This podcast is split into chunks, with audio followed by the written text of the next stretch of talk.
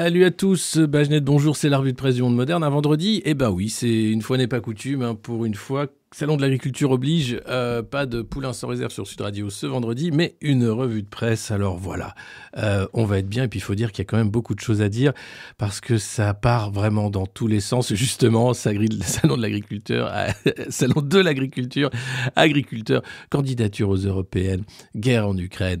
Euh, Il y, a, trop, il y a trop en fait. Je ne sais même plus. Et puis on va commencer. rapidement parce qu'à 10h30, nous avons Laurent Ozon qui va venir parler justement de cette crise agricole, mais aussi de cette crise hein, de, de la, des valeurs européennes, de où est-ce qu'on est, parce que c'est quand même dingue. On se retrouve euh, aujourd'hui à défendre ces news parce que euh, la commission d'enquête parlementaire sur l'attribution des chaînes de la TNT ressemblait quand même à, à une drôle de, de mise en abîme où on posait des questions sur mais vous avez eu des gens qui étaient pro-Poutine sur votre plateau, mais, mais vous vous rendez compte, mais est-ce que vous savez combien il y a d'enfants morts? Bref, c'était compliqué. Alors, encore une fois, attention, je défends un principe, celui de la liberté d'expression, de la liberté de la presse, parce que je le trouve attaqué de partout. Parce que je trouve que nous sommes dans un état de brouillard, en fait, où tout peut très vite basculer. Euh, on va écouter, tenez, tiens, Thierry Breton, commissaire européen, qui a bien du mal à articuler le nom de Julian Assange. Et quand il parle de liberté d'expression, on a l'impression d'entendre l'inverse en réalité, puisque immédiatement après, il dit attention, certes, il y a la liberté d'expression, mais, mais, et il y a un mais. Thank you, thank you, President. Merci. Merci, Madame la Présidente, Mesdames, Messieurs les membres du Parlement. J'aimerais euh, vous remercier de euh, me donner la, Alors, c'est pas la voix de Thierry Breton, mais ça, ça va bien. Ça, ça le fait. C'est la traductrice. la possibilité de participer à ce débat sur euh, les poursuites et l'extradition de Julian Assange, ainsi que sur euh, les répercussions de tout cela sur la liberté de la presse. Euh, La liberté d'expression, le droit à l'information sont des droits fondamentaux de tout être humain. Ce sont des droits qui représentent les fondements essentiels de la démocratie. L'Union européenne Juste là, on est d'accord, mais c'est bizarre parce que en fait, son boulot, c'est la censure. Donc tu dis, il y a un truc. soutient très clairement ces droits et euh, nous insistons particulièrement sur l'importance d'une presse libre et indépendante. Ah oui, ça c'est important, la presse libre et indépendante. La liberté d'expression est également un droit. Un droit euh, qui euh, comporte à la fois euh, des devoirs Ah, j'adore. C'est un droit, mais attends, attends, attends, attends. Il y a des devoirs. Ah, ça c'est très macroniste. hein. C'est... Non, t'as as un droit de grève par exemple, mais t'as le devoir de pas faire grève. T'as un droit de liberté d'expression, mais t'as le devoir de ne pas dire des, des- trucs qui seraient de l'ordre de la liberté d'expression. Attention, hein. attention quand même, on est quand même dans un truc.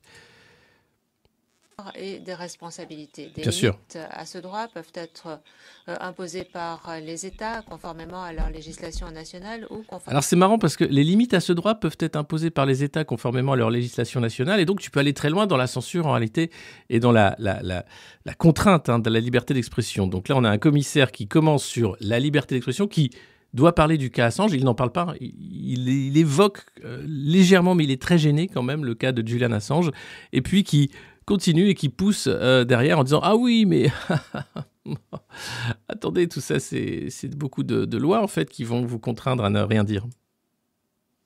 Conformément également aux obligations internationales en matière de droits humains, mais ceci dans le plein respect euh, du principe de la nécessité et de la proportionnalité. Voilà, alors là, il t'a endormi pour t'expliquer qu'en fait, non, il n'y a pas de liberté d'expression. Cet équilibre euh, délicat à trouver euh, entre la protection de la sécurité nationale et le droit euh, du public d'être informé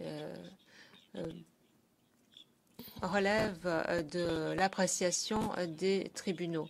Et Et là, il parle du cas Assange, hein, puisqu'il est accusé de- d'espionnage, d'avoir révélé des secrets, etc. C'est pour ça qu'il est à belle marche en prison. Et donc, il explique que bah, finalement, oui, la liberté d'informer, la liberté d'expression, oui, mais attention, il y a des lois qui permettent aussi aux États de dire non, stop, non. Euh, tous euh, les citoyens, y compris euh, Julian Assange, doivent avoir la possibilité de remettre en question toute limite de leur liberté d'expression imposée par les autorités judiciaires compétentes. Un tribunal au, au Royaume-Uni évalue aujourd'hui euh, la demande d'extradition de Julian Assange par euh, les États-Unis. Euh, L'Union suit ces procédures en justice et ne commente pas des cas en cours. Alors c'est marrant parce que l'Union commente hein, le cas Navalny, le cas d'autres opposants, mais alors le cas Assange, l'Union ne commente pas. Extrêmement important euh, à souligner. Voilà, Euh, merci, c'était Malinfo qui a fait cet extrait. N'hésitez pas à aller les voir. C'était Fabien Rive, notre invité en direct de Londres, lors justement euh, de ce procès pour l'appel de l'extradition de Julian Assange. Euh, T'es Malinfo, allez voir leur, leur, leur, canal, c'est assez important. Et puis en matière de liberté d'expression, on vit un truc assez dingue, puisque je vous parlais bien sûr de, de CNews et l'audition pour la TNT. Et puis il y a la, la France Insoumise qui a fait une campagne. Nathalie Saint-Cric, vote et vous. On s'inscrit, on vote insoumis. Alors on s'inscrit, puis après on vote ce qu'on veut, mais là c'est une campagne des insoumis, donc évidemment ils disent, disent aux abstentionnistes d'aller s'inscrire et d'aller voter en masse aux élections de juin aux européennes. Et c'est important parce que si jamais le Parlement euh, européen a une majorité du parti d'Ursula von der Leyen, elle, elle sera reconduite pour cinq ans et elle va essayer de faire rentrer, ce qui n'existe pas actuellement dans les traités européens, une prérogative pour la défense, avec notamment un commissaire européen de la défense et pour l'achat européen d'armes, comme elle a pu acheter les vaccins euh, Pfizer avec son ami Albert Bourla. Elle pourrait faire à peu près la même chose avec les lobbies de l'armement. Donc attention à, ces cinq prochaines années d'Ursula von der Leyen. Elles pourraient être les, les années de la guerre si jamais elle repassait. Donc vraiment, inscrivez-vous sur les listes et allez voter, c'est important. Et cette campagne, donc qui paraît euh, pas très choquante en disant Nathalie Saint-Cric vote, allez-y. Alors Nathalie Saint-Cric a porté plainte en disant d'ailleurs vous savez pas, peut-être que je vote insoumis d'abord, et puis ensuite vous avez utilisé mon image sans me demander mon droit, et ça effectivement, elle a le droit de se défendre. Et après le SNJ est monté au créneau en disant on ne met pas les journalistes à la vindicte populaire parce que vous avez la même affiche avec Christophe Barbier vote et vous. Et, en disant c'est scandaleux de mettre les journalistes, etc. La France insoumise, l'arc républicain, enfin, comme d'habitude, sauf que, les gars, les gars, ça, c'était une campagne d'Europe Écologie Les Verts aux élections régionales de 2021. Éric Zemmour a prévu d'aller voter, Alain Finkielkraut lui a prévu d'aller voter, les fachos ont prévu d'aller voter, Gérald Darmanin a prévu d'aller voter. Voilà, ça c'était donc... Alors, peut-être parce que c'était les régionales, bon, et que c'était les Verts, ça n'avait pas vraiment euh, fait peur ou euh, suscité le débat, mais parce que c'est les insoumis et qu'ils utilisent euh, une journaliste de cours, en l'occurrence Nathalie Saint-Cric, hein, pour qui le président dit, dit, tout bien, fait tout bien, est formidable, il est vraiment génial, j'adore Emmanuel Macron, qu'est-ce qu'il est bon. eh bien voilà, c'est vraiment incroyable. Et puis, L'idée, bien sûr, c'est de dire que si jamais cette campagne euh, était le fait d'ingérences étrangères, russes notamment, alors peut-être qu'il faudrait tout revoir, ou peut-être qu'il faudrait arrêter de voter parce que c'est trop dangereux de voter, hein, compte tenu de l'ingérence. Alors que quand on a un parti aussi bon que celui d'Emmanuel Macron, pourquoi voter hein? Pourquoi voter? C'est vrai, c'est un truc, on se demande. Et puis, on a la candidate, ça y est, euh, de la République en marche. Elle, elle s'appelle euh, Valérie Ayer et elle se vend comme euh, fille et petite fille d'agriculteurs. vous allez voir, c'est pas gagné, hein, c'est vraiment pas gagné. Et la campagne des macronistes va s'axer donc sur le RN, c'est Moscou, et nous, c'est l'Europe des libertés. L'Europe des libertés, c'est comme l'aile gauche de la Macronie. Hein. Moi, je suis très fière d'être issue euh, du monde agricole. très fière. Et euh, évidemment, je suis euh, fille d'agriculteur. Je suis aussi. Alors, vous remarquerez le zozotement, hein, c'est obligatoire quand vous voulez avoir une haute responsabilité dans la secte d'Emmanuel Macron. C'est un truc, j'explique pas, mais c'est comme ça. Députée européenne, et depuis le premier jour dans mon mandat, j'ai eu à cœur de faire passer un message très clair, à savoir que les agriculteurs mmh. ont besoin mmh. d'Europe. Et Alors, l'Europe qu'elle propose, hein, c'est les traités de libre-échange. Elle vote bien sûr pour le Mercosur, elle vote bien sûr pour tout ce qui ne va pas dans le sens de euh, l'agriculture euh, fermière, raisonnée, etc. Euh, c'est vraiment une macroniste pur jus qui est là pour justement dire on va répondre hein, à la crise agricole. Non. C'est ce qu'on continuera de défendre, évidemment, particulièrement dans, la, dans, la, dans la crise qu'on connaît. Voilà, à la crise qu'on connaît. À la crise qu'on connaît, qu'elle ne connaît, elle, elle ne connaît pas la crise, sa petite entreprise, hein, puisque fille et petite fille d'agriculteur, en, réalité, dès 21 ans, elle était dans les arcanes euh, du jeu politique, elle a fait son école de commerce, etc. Enfin bref, je ne vous fais pas le, le, décor. Et puis alors, elle aussi, visiblement, souffre euh, de dyslexie. Donc on ne se moque pas. C'est assez écrasant comme tâche. Est-ce que vous avez hésité en vous disant euh, je ne suis pas prête ou je ne veux pas faire ça? Pas une seule seconde. Vous savez, moi quand j'ai rejoint Emmanuel Macron en 2017, je l'ai rejoint notamment pour son engagement européen. Euh, la première fois que je l'ai rencontré, c'était dans une ferme en Mayenne. Je l'ai accueilli. Je l'ai accueilli. Ah, t'es sûr? Euh, accueilli. Et je, ah, accueilli, accueilli. Je, mesure le chemin parcouru. Et Ah, et je, mesure le chemin parcouru. Ah, c'est quand même. On est sur quatre mots. Hein. Donc, on, ne se moque pas. Hein. C'est un JT de 20 heures. C'est sans doute la première fois qu'elle est sur un plateau de cette taille-là. Elle parle à des millions de Français qui sont là en disant C'est qui? C'est une ministre, c'est la ministre de l'Agriculture? T'es sûr? Non, je crois pas. Non, c'est qui? Et l'Europe, c'est vraiment au cœur de mon engagement. L'Europe, l'Europe, l'Europe. Euh, votre adversaire, peut-être que vous me direz le contraire, c'est la tête de liste du RN, Jordan Bardella. Quand vous... Alors votre adversaire, c'est la tête de liste du RN, Jordan Bardella. Ben non, il y a plein de listes en fait qui se présentent euh, aux européennes en fait. Qu'est-ce que c'est Cette affaire de vouloir faire un match de catch en fait entre la Renaissance, la secte d'Emmanuel Macron, et le Rassemblement national, la petite entreprise de, Marine Le Pen? Qu'est-ce que c'est que ça, en fait, cette mise en scène? Et des millions de Français vont dire Ah oui, donc aux européennes, on a le choix entre Bardella ou, euh, comment l'autre, là, euh, celle qui est agricultrice, tu sais? Alors qu'elle ne l'est pas, hein, mais bon. Vous parlez de lui, quand vous écrivez sur lui dans vos tweets, vous le citez et vous, lâchez, vous lâchez vos coups. Vous dites de lui, euh, vous dites que c'est son imposture crasse vous le traitez de menteur un jour, menteur toujours. C'est pas sympa de parler de Macron comme ça. Propagateur de fake news. Oh là, mais non Et de fausse indignation. Donc ce sont vos tweets. C'est ce ton-là que vous allez adopter contre lui C'est la réalité de la situation et des positions du Rassemblement national aujourd'hui. Voilà, elle se fâche. C'est la réalité de la situation. Elle va être bien, elle. Je pense que elle, on va vivre des grands moments. Alors pas à la hauteur de ce qu'a été Nathalie Loiseau à l'époque, hein, qui était quand même un truc. euh, Bon, Nathalie Loiseau, on s'est habitué. hein. Elle a son spectacle, elle l'a rodé en province et tout. Là, je pense qu'on va avoir des nouveaux sketchs plutôt pas mal. et il faut l'expliquer aux Français. Dans la crise agricole Ouais. qu'on vient de connaître, quelques Oui. exemples. Le président Oui. de la République a euh, proposé qu'on mette en place des prix planchers. Jordan Bardella, il Elle n'y arrive pas. Mais après, je pense qu'il y a le trac quand même. Tu vois, tu réponds à des questions. Gilles Boulot, qui est quand même un journaliste sans concession, tu vois.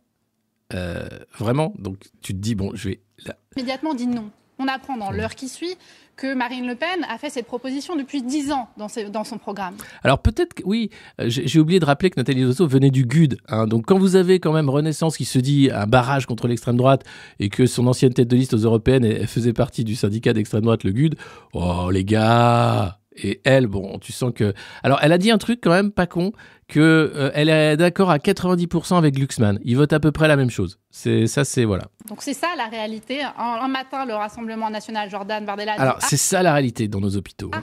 l'après-midi. On va en parler quand même dans les hôpitaux. Euh, une grand-mère de, de, de 85 ans, une mère aussi, hein, une dame de 85 ans, qui a été retrouvée morte dans une benne à ordures. Voilà, c'est ça la réalité dans les hôpitaux. Mais la cacophonie, un- ça un existe aussi deuxième- dans votre camp. Un deuxième exemple quand même, qui, moi, qui pour moi est encore euh, beaucoup plus grave. Au Parlement européen, je vois ces votes. Au Parlement européen, Jordan Bardella dit oui, on peut absolument Bon, allez, on va arrêter. C'est c'est insupportable, en fait. On va passer à un petit truc plus sympatoche. hein. C'était le salon de l'agriculture. Alors, hier, on a montré euh, le Paquito de Jean Lassalle. hein. Ah là là, incroyable Jean Lassalle. Et là, on va, on va avoir un un autre moment de liesse populaire. Euh, je sais, vous l'avez peut-être vu. C'est euh, oh, c'est un cosplay incroyable. Regardez, attention.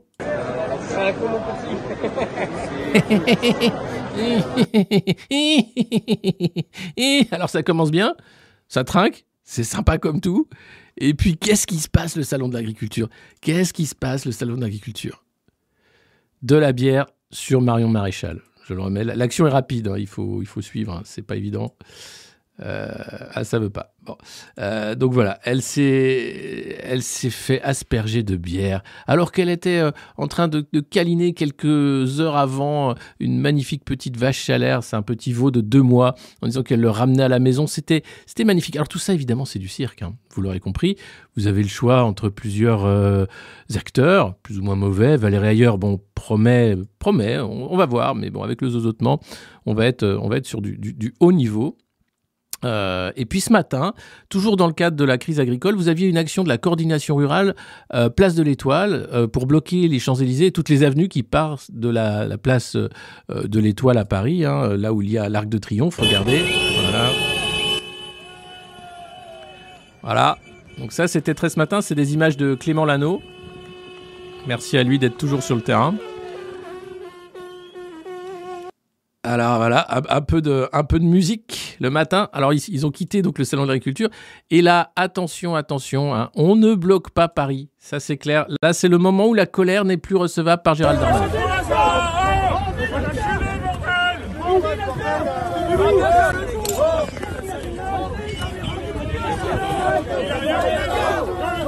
Voilà, Macron Ball dès 5h du mat sur les Champs-Élysées. Wouhou On est bien au Macronistan, ça fait plaisir de voir qu'il y a des, bah, il y a des bases qui se perdent pas.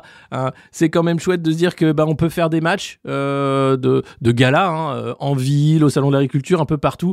L'équipe CRS quand même est de nouveau euh, de retour. Alors vous voyez, ils ont pas mis les casques. hein. Là, on est vraiment sur de la mêlée, mêlée classique parce que bon, je pense qu'ils se connaissent hein, et qu'ils veulent pas non plus euh, trop se battre avec les agriculteurs parce que ça pourrait déborder. hein. On a vu des images à Bruxelles où euh, tu vois que canon à purin face à canon à eau. C'est le canon à purin qui gagne. Il n'y a pas photo, et là, les flics reculent. Mais euh, c'est juste incroyable. Donc, euh, ça fait plaisir de voir que bah, la, France, hein, la France vit bien. hein.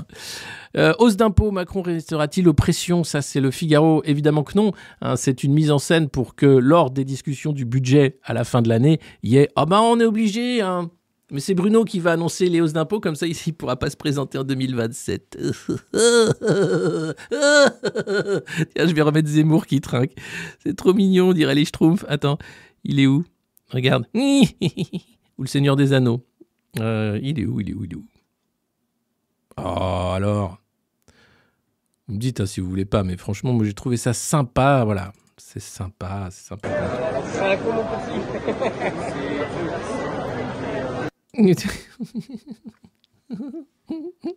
un contre un contre un con. Ah là là. Oh mon Dieu. mon Dieu, mon Dieu, mon Dieu. Allez, euh, trois ans avant les élections, les macronistes lancent leur campagne. Vous avez vu, hein, à, coup de je l'ai accueilli, eu, mais j'ai pas j'ai- Ah, c'est la faute des Russes, ça va. Euh, une des nouvelles de personne n'a craqué. Personne n'a craqué. Olivier Dussopt, vous l'avez déjà oublié Bah non, c'est grâce à lui qu'on va travailler jusqu'à la mort. Oui, c'est un homme de gauche, vous savez, il était là pour flinguer les retraites. Retraite d'ailleurs qui devait être réévaluée à hauteur de 100 euros. Patatras, on apprend par le canard enchaîné que la hausse ne sera que de 30 euros. Eh oui. Ah bah c'était prévu en réalité, mais c'est compliqué. Euh, et là, on apprend que Olivier Dussopt a eu droit à un lot de consolation. Alors non, c'est pas c'est pas à New York, c'est pas dans une boîte de consulting, non, c'est pas dans une boîte de com non plus, non, c'est pas dans une boîte de chocolat non plus, non, il est numéro 2 du parti. Il épaule Stéphane Séjourné pour faire que Renaissance hein, euh, soit le grand parti des auteurs internationaux. Euh, et donc euh, il est très content parce que il s'entend bien avec Bayrou, il s'entend bien avec Édouard Philippe, il s'entend bien avec Bruno, il s'entend bien avec tout le monde. Avec les Français, la relation est plus compliquée, mais globalement, avec les, hommes et les femmes de l'appareil macroniste, ça se passe plutôt bien.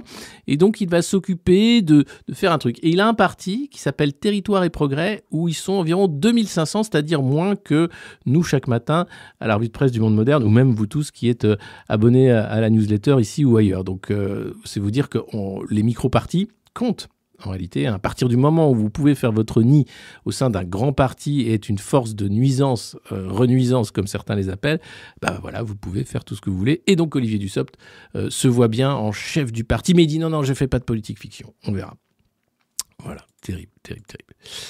Euh, la Cour suprême se saisit du débat sur l'immunité ou non du candidat Donald Trump. C'est une bonne nouvelle pour Donald Trump. Ça veut dire qu'il n'y aura pas de procès avant l'automne, avant les élections présidentielles. En fait, c'est le temps de la justice qui se ralentit, qui s'étire et qui permet à Donald Trump d'enjamber hein, un procès qui aurait pu être dangereux sur euh, le 6 janvier, hein, l'assaut du Capitole, et donc de dire eh ben allez, allez, let's go, let's make it great again. Même slogan, même toupet jaune, même auto-bronzant, même cravate rouge. Joe Biden. I feel like. Il faut que je travaille mon, mon Donald Trump. Il est, il est pas très compliqué, c'est. Tout en gestuel.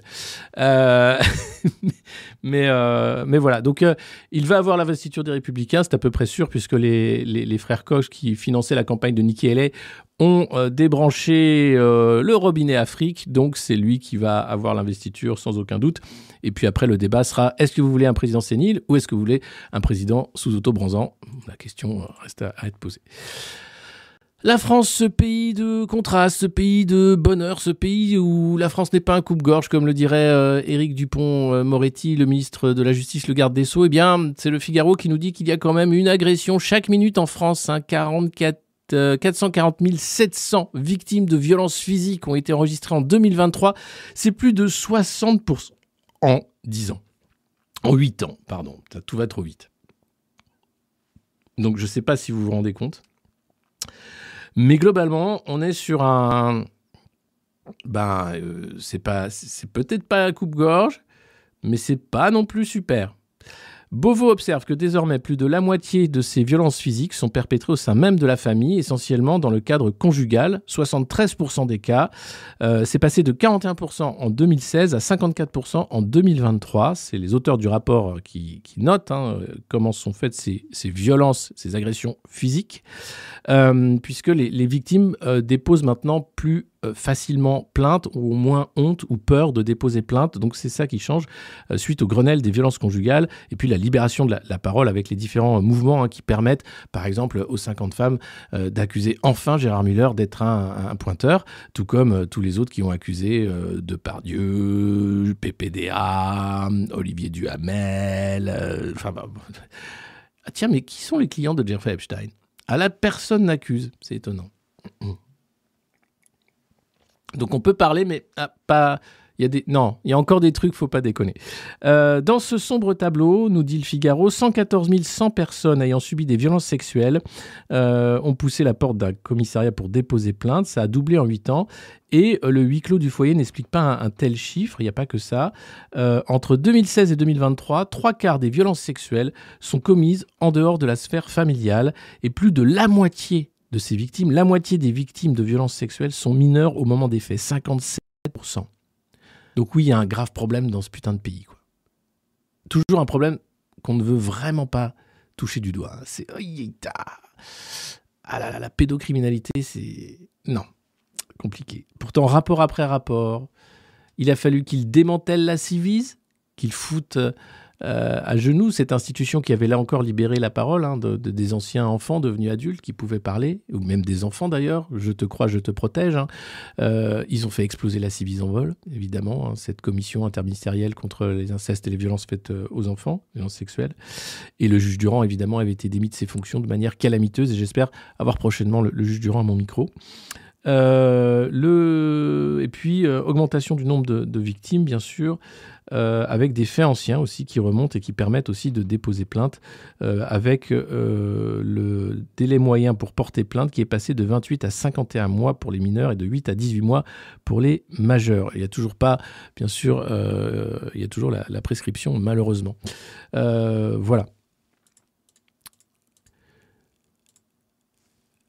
On va parler Ukraine aussi, euh, parce que là, ça tire dans tous les sens.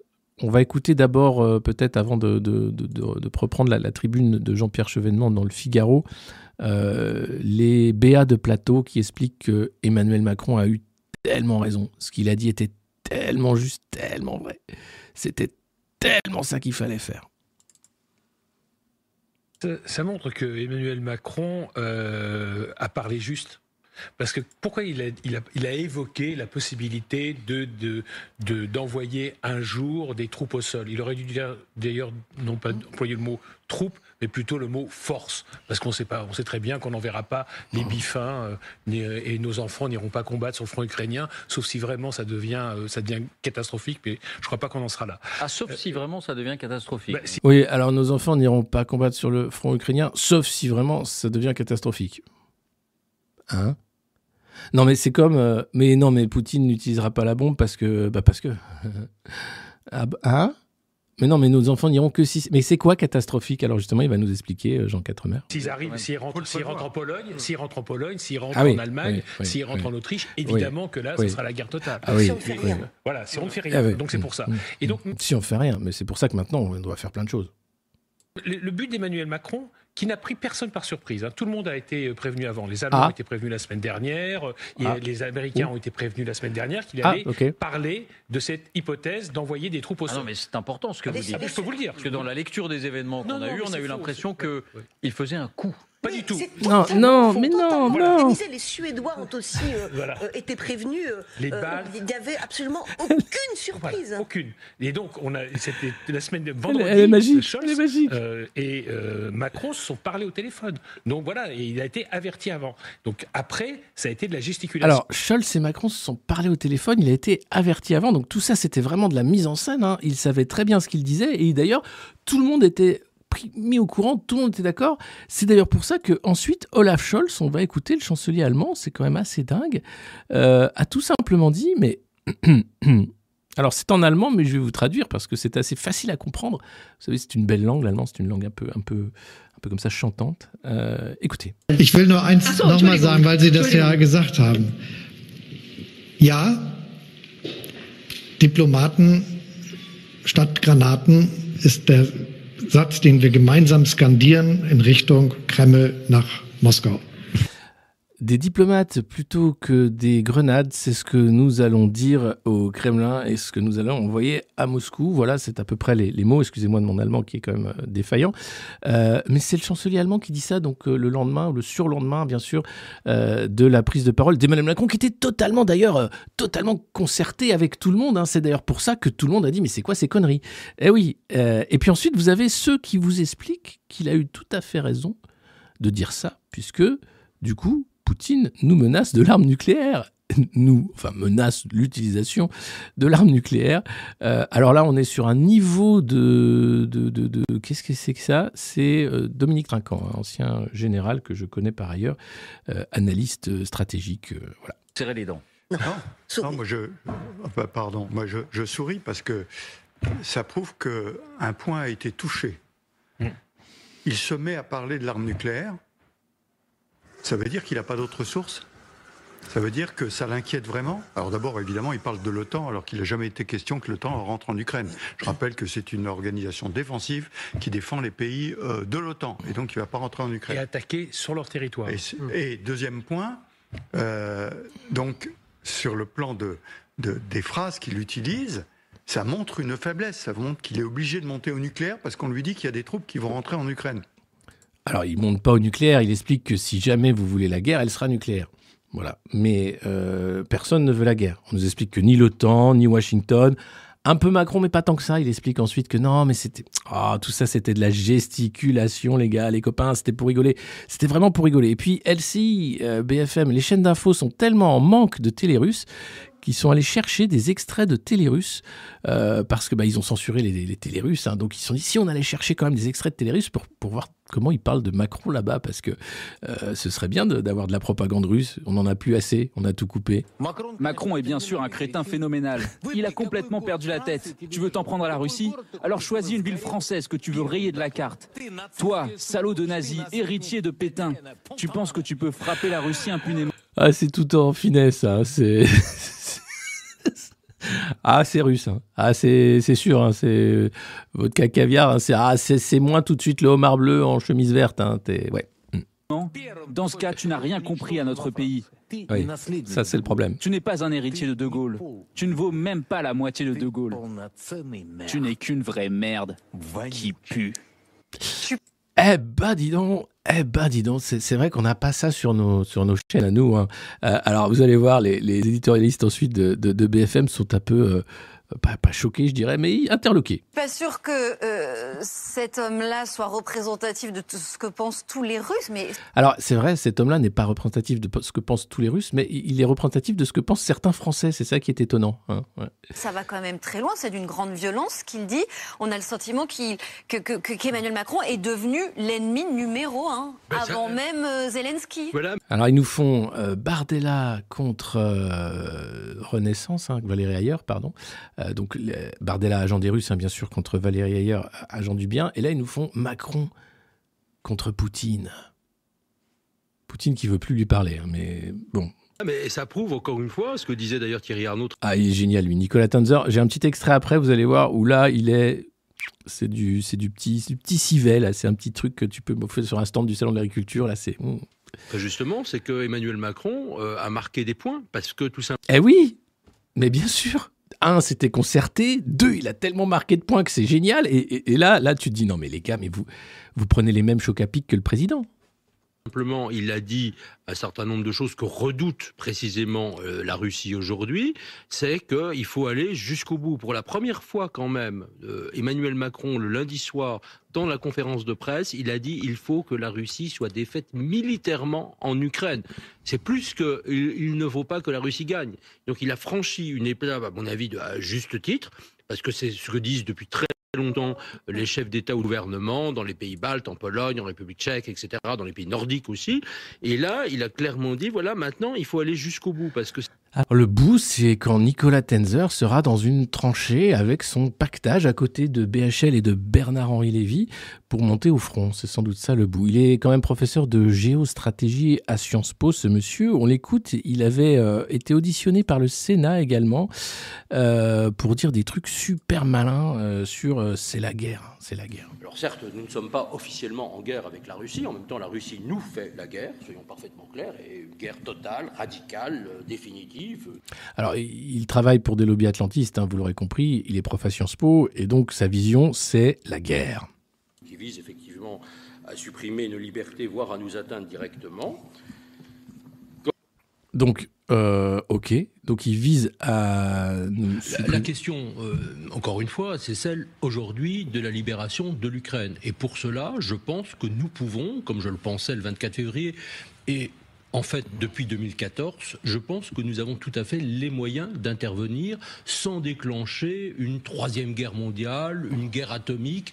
Euh, et d'ailleurs, dans ce livre, j'essaye de montrer comment ce discours est totalement faux et a été Oui, c'est dans un livre hein, qu'il démontre que ce discours est totalement faux. Et donc, on peut jouer à la guerre sans faire la guerre, hein, sans qu'il soit la guerre mondiale. Vous inquiétez pas. hein. Dijon et Strasbourg ne seront pas rayés de la carte. Puis, non, mais c'est vrai. Et puis, nos enfants n'iront pas au front, sauf si l'Ukraine perd. Comment ça? Enfin, si jamais c'est. Enfin, oh là là, si, si Poutine envahit la Pologne, etc. Mais il n'est pas question de ça. Tout ça, c'est de la politique fiction, hein, pour vendre la guerre. C'est pour faire croire qu'il y a en face des mouvements de l'ennemi qui feraient que. et que la Russie est notre ennemi direct. hein. Ce que dit Nicolas Tanzer, c'est quand même que la Russie nous attaque directement et veut mettre fin à notre mode de vie. On en est là. hein. Finalement un instrument idéologique du Kremlin pour nous autodissuader. Donc concrètement, intervenir, ça veut dire quoi? Ça veut dire être capable de frapper des troupes russes ou bien sûr toutes les bases logistiques qui lui servent à mener la guerre avec nos armes s'il le faut et s'il le faut également nos soldats. Eh oui. Ah bah oui. Parce que c'est ce que dit d'ailleurs euh, le chancelier allemand. Vous savez, si vous devez manipuler des taurus, il faut des soldats allemands pour vous expliquer comment faire. Et si vous manipulez des missiles Scalp, bah vous avez des soldats français qui vous expliquent comment faire. Donc oui, nos troupes sont déjà, et de sources sûres, le Figaro expliquait que 50 forces spéciales, à minima, opéraient déjà en Ukraine depuis le début de la guerre. Je ne plaide pas pour qu'il y ait des troupes au sol. Je pense que ce n'est pas nécessaire, ce n'est pas Ah. du tout indispensable. Non. Je ne suis pas pour une mobilisation générale des pays de l'Union européenne Sympa. pour déclencher la guerre contre la Russie. Non. Là, il s'agit précisément de la libération de l'Ukraine. Bon, ça va. Alors, c'est juste des gens qui changent d'avis tous les 15 jours et qui pourraient emmener le continent dans une guerre pour faire un gros reset de la dette. hein. On en est là, malheureusement. Euh, et puis, oh, est-ce que je le mets ou pas? Oh, Je je, je sais pas. C'est Manuel Valls. Est-ce qu'il qu'il faut mettre Manuel Valls? Est-ce qu'il faut se faire ce mal-là? Ou est-ce qu'on peut s'éviter ça? Ah, Je sais pas. Euh, Bon, allez, je le mets. Non, je le mets pas. Non, je le mets pas. Franchement, non, c'est pas nécessaire. Euh, non, je vais mettre à la place tiens, Emmanuel Macron qui a promis de se baigner dans la Seine. Mais oui, bah, bah oui, tiens. Ah, ça fait aussi mal que Manuel Valls, mais c'est plus rigolo. Et ça, c'est formidable. Ah Ah bah, comment, ouais Pour les Eh ouais. Parisiennes et les Parisiens, Ah bah, il y eh. aura aussi euh, des héritages importants sur des aménagements, et en particulier la Seine. Et comment Bah ouais, eh ouais, dis donc, et, et, et Roger, tu une, puisque eh, j'ai promis de me tremper le cul dans la Seine, et, ah, et, oh, et- et comment alors? On sait que pour euh, la Seine-la-Marne, il y a eu un investissement extraordinaire qui a été fait par les communes. Qu'est-ce qui se passe avec ces pupilles? Regardez, moi, là j'ai plein de lumière devant moi. Euh, attendez. Ça va? Pas. Ça va. Rassurez-moi. Je regarde, mais lui, c'est deux petits points comme des lasers, tu sais. C'est un truc. euh, Ça commence à inquiéter beaucoup de gens quand même. Une par l'État. La préfecture de région s'est beaucoup engagée euh, sur ce sujet en coordonnant tous les acteurs, agen- agences de l'eau ou autres. Mais pour les franciliens, euh, on aura euh, Fleuve et Marne qui auront changé là aussi de visage et d'usage le jour. Eh, ils auront changé de visage et d'usage. Et c'est le président Macron qui nous a parlé, avec, avec talent, avec sa verve habituelle, de ce qu'allait devenir hein, ces deux grands fleuves qui rejoignent dans une célébration olympique qui va nous permettre à tous, à la fois, non seulement de, de- de- de battre des records, des records dans, dans l'impréparation, des records aussi dans peut-être euh, des, des- des- des- montagnes de saleté, allez savoir. Et ça, c'est formidable. Ah bah, et comment, ouais Eh ben oui. Il y a eu des engagements pris. euh, Vous, vous allez vous baigner Oui, il y a des engagements pris. Alors, tu vas te baigner? Bah, eh ben, eh ben oui. Mais moi, oui, j'irai. Quand? Moi, oui, oui, j'irai, moi. Oui, oui, oui, moi, j'y oh là là. Bah, je vais pas vous donner la date, vous risqueriez d'être là. Ah, voilà, merci BFM, merci pour ce petit moment de joie. hein. Ils sont rares en ce moment. Euh, mais voilà, un président de la République qui, comme Chirac, avait promis de boire l'eau de la Seine, là, promet d'aller se tremper les fesses dans la Seine. Quelle joie, quelle joie, quelle, quelle, quelle joie formidable. Euh, alors, pour euh, Chevènement, les Français ont élu Macron, ils n'ont pas élu Volodymyr Zelensky comme président. Euh, et il explique, pensez-vous, que pensez-vous de l'idée d'un commissaire européen de la défense? Euh, C'est contraire au traité qui ne prévoit pas que la défense soit une matière communautaire. Donc je le répète encore aujourd'hui, attention, le projet d'Ursula von der Leyen pour son second mandat est de créer le poste de commissaire européen de la défense et donc d'emmener l'Europe vers encore davantage d'intégration et donc davantage d'achats groupés d'armes et donc une potentielle guerre. C'est facile et c'est tout ce qu'il restera d'ailleurs pour faire un reset de la Donc attention, attention. Et puis, autre question, faire entrer l'Ukraine dans l'Union européenne, est-ce réaliste? Je suis très réservé, nous dit Jean-Pierre Chevènement. Nos intérêts ne sont pas dans cet élargissement continu qui a commencé au début des années 90 et qui nous éloigne de plus en plus de l'intérêt national. L'élargissement de l'Europe a fortement contribué à la désindustrialisation de la France. Pour tout élargissement, il faudra d'abord un vote au Parlement ou un référendum. Ce vote n'a pas eu lieu, donc on ne peut pas accepter l'idée d'une adhésion de l'Ukraine à l'Union européenne. Il y a des règles constitutionnelles dans une démocratie comme la nôtre. Il faut quand même revenir au B à bas. Le Parlement a-t-il débattu? Le vote est-il intervenu? Y a-t-il une majorité pour cela? La réponse va de soi. Voilà.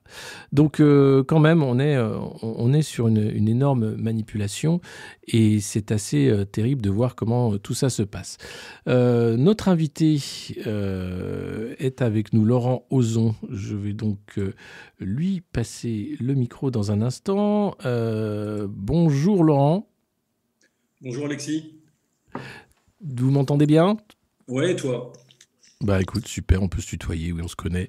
Et, euh, j'apprécie les prises de position euh, de Laurent qui a gardé sa liberté depuis euh, toutes ces années pour parler de sujets qui fâchent, évidemment, de sujets importants pour l'ensemble des Français qui semblent être traités avec une légèreté incroyable. hein. J'en parlais à l'instant dans la revue de presse sur la guerre en Ukraine. On a une semaine des gens qui pensent que l'envoi de troupes, ce serait dangereux. Puis la semaine d'après, qui disent que Macron a raison, il faut faire peur à Poutine et puis que ce sera la guerre. On a la crise des agriculteurs avec une colère hein, qui doit être respectée, entendue. Et puis ce matin, eh bien, les, agriculteurs de la coordination rurale se sont fait arrêter euh, place euh, de l'Étoile parce que on ne doit pas bloquer Paris. On peut bloquer les autoroutes, mais pas Paris. Euh, et puis la question qui se pose, où nous emmène Emmanuel Macron Parce que là, ça commence à se voir que au-delà de l'improvisation, il y a un, vrai danger d'incapacité en réalité, à savoir est-il à sa place en tant que chef de l'État. Euh, Toi qui regardes l'actualité euh, autant que nous, qu'est-ce que que tu penses en fait de, ces derniers jours, dernières semaines? Euh, Et est-ce que tu es inquiet ou est-ce que tu dis que finalement ça va réveiller davantage de, citoyens? Bah, en fait, moi, ce que je vois, c'est que on a affaire à une équipe de gouvernement, incluant le président de la République aussi, qui globalement fonctionne comme une, un, troupeau de canards sans tête, si tu veux, euh, qui court dans tous les sens et qui euh, qui savent pas où ils vont. Ça, ça me paraît, ça, ça me paraît assez évident. Euh, ils savent d'autant moins où ils vont que euh, là où ils vont, c'est pas eux qui le décident. C'est-à-dire que fondamentalement, ils sont en permanence sous la pression d'événements extérieurs qui les, en quelque sorte, qui les réajustent. Mais on sent bien qu'il n'y a pas d'anticipation. Il n'y a jamais d'anticipation en fait. Ils Non, sont- clairement. La seule, la seule constante que l'on peut garder, euh, au- je dirais qu'on peut mettre au crédit d'Emmanuel Macron, c'est qu'il a visiblement décidé de hâter euh, l'intégration, l'assimilation de l'État fédéral européen Mhm. et de faire tout ce qu'il peut pour effectuer un maximum de transferts fonctionnels euh, de la France vers l'Union européenne le plus tôt possible. Ça, on peut pas lui enlever. C'est un, c'est un, je dirais, c'est un partisan de l'État central européen euh, qui globalement euh, est, d'une constance, je dirais, dans ses trahisons euh, assez, euh, assez évidentes. Pour les autres, euh, je dirais, ils suivent le mouvement. Moi, ce que Mhm. je vois, ce que, ce que je, je pense qu'il y a un moment où il faut dire les choses clairement. Ce que veut euh, Emmanuel Macron et ce que veulent les journalistes qui organisent la campagne d'intox, euh, de préparation psychologique pour la population, euh, comme ils l'ont fait à d'autres reprises. hein. Rappelez-vous euh, l'affaire de, euh, du Covid, rappelez-vous, etc., etc. Donc il y a, il y a une, vraie volonté de créer un stress, en fait, une tension dans la population, et de le faire en maximisant, en quelque sorte, en angoissant les gens. Cette angoisse, elle a deux fonctions à la fin, elle a plusieurs fonctions. La première fonction de cette angoisse, c'est d'éloigner les gens de la réalité de leur vie quotidienne et de la et des je dirais du bilan euh, qu'ils peuvent vérifier sous leurs yeux euh, ch- chaque jour quasiment de la politique d'Emmanuel Macron et de son gouvernement. Ça, c'est, ça me paraît évident. La deuxième raison, c'est que plus les gens sont stressés, plus ils anticipent le pire, et plus simultanément euh, leur trouille et leur impuissance euh, les rendra prêts à accepter des solutions intermédiaires. C'est toujours pareil. On élargit la fenêtre d'Overton. Euh, on crée en fait, euh, on, on crée un stress maximal pour faire passer des choses ad minima que les gens n'auraient pas tolérées en situation normale. Et euh, plus euh, on leur fait peur, plus on les inquiète, et plus on les rend consentants, en quelque sorte, à leur propre dépossession, à des mesures iniques, à des transferts de souveraineté massifs, etc. etc. C'est toujours pareil. Vendre la peur, asseoir la peur, pour forcer, en quelque sorte, pour effectuer des avancées légales, etc., etc., et globalement pour nous déposséder euh, de, de- de notre destin. C'est toujours la même chose. Hmm. hein.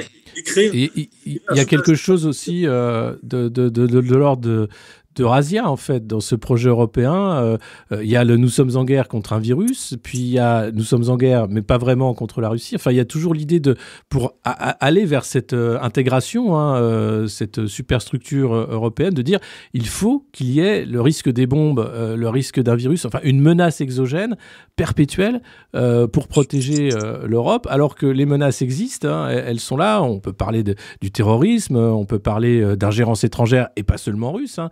Regardez euh, Pegasus, l'affaire de- des écoutes des téléphones, mais ça, on n'en parle pas. Les vraies menaces, finalement, on a l'impression qu'elles sont mises euh, loin et qu'on va pousser des menaces encore plus euh, effrayantes pour arriver à ça. Moi, ce qui me fait peur, c'est de voir, comme tu le disais très justement, que les médias jouent le jeu. Ils sont pas là pour dire stop, c'est n'importe quoi. Et comme je le dis tous les matins, faut pas prendre ça trop au sérieux.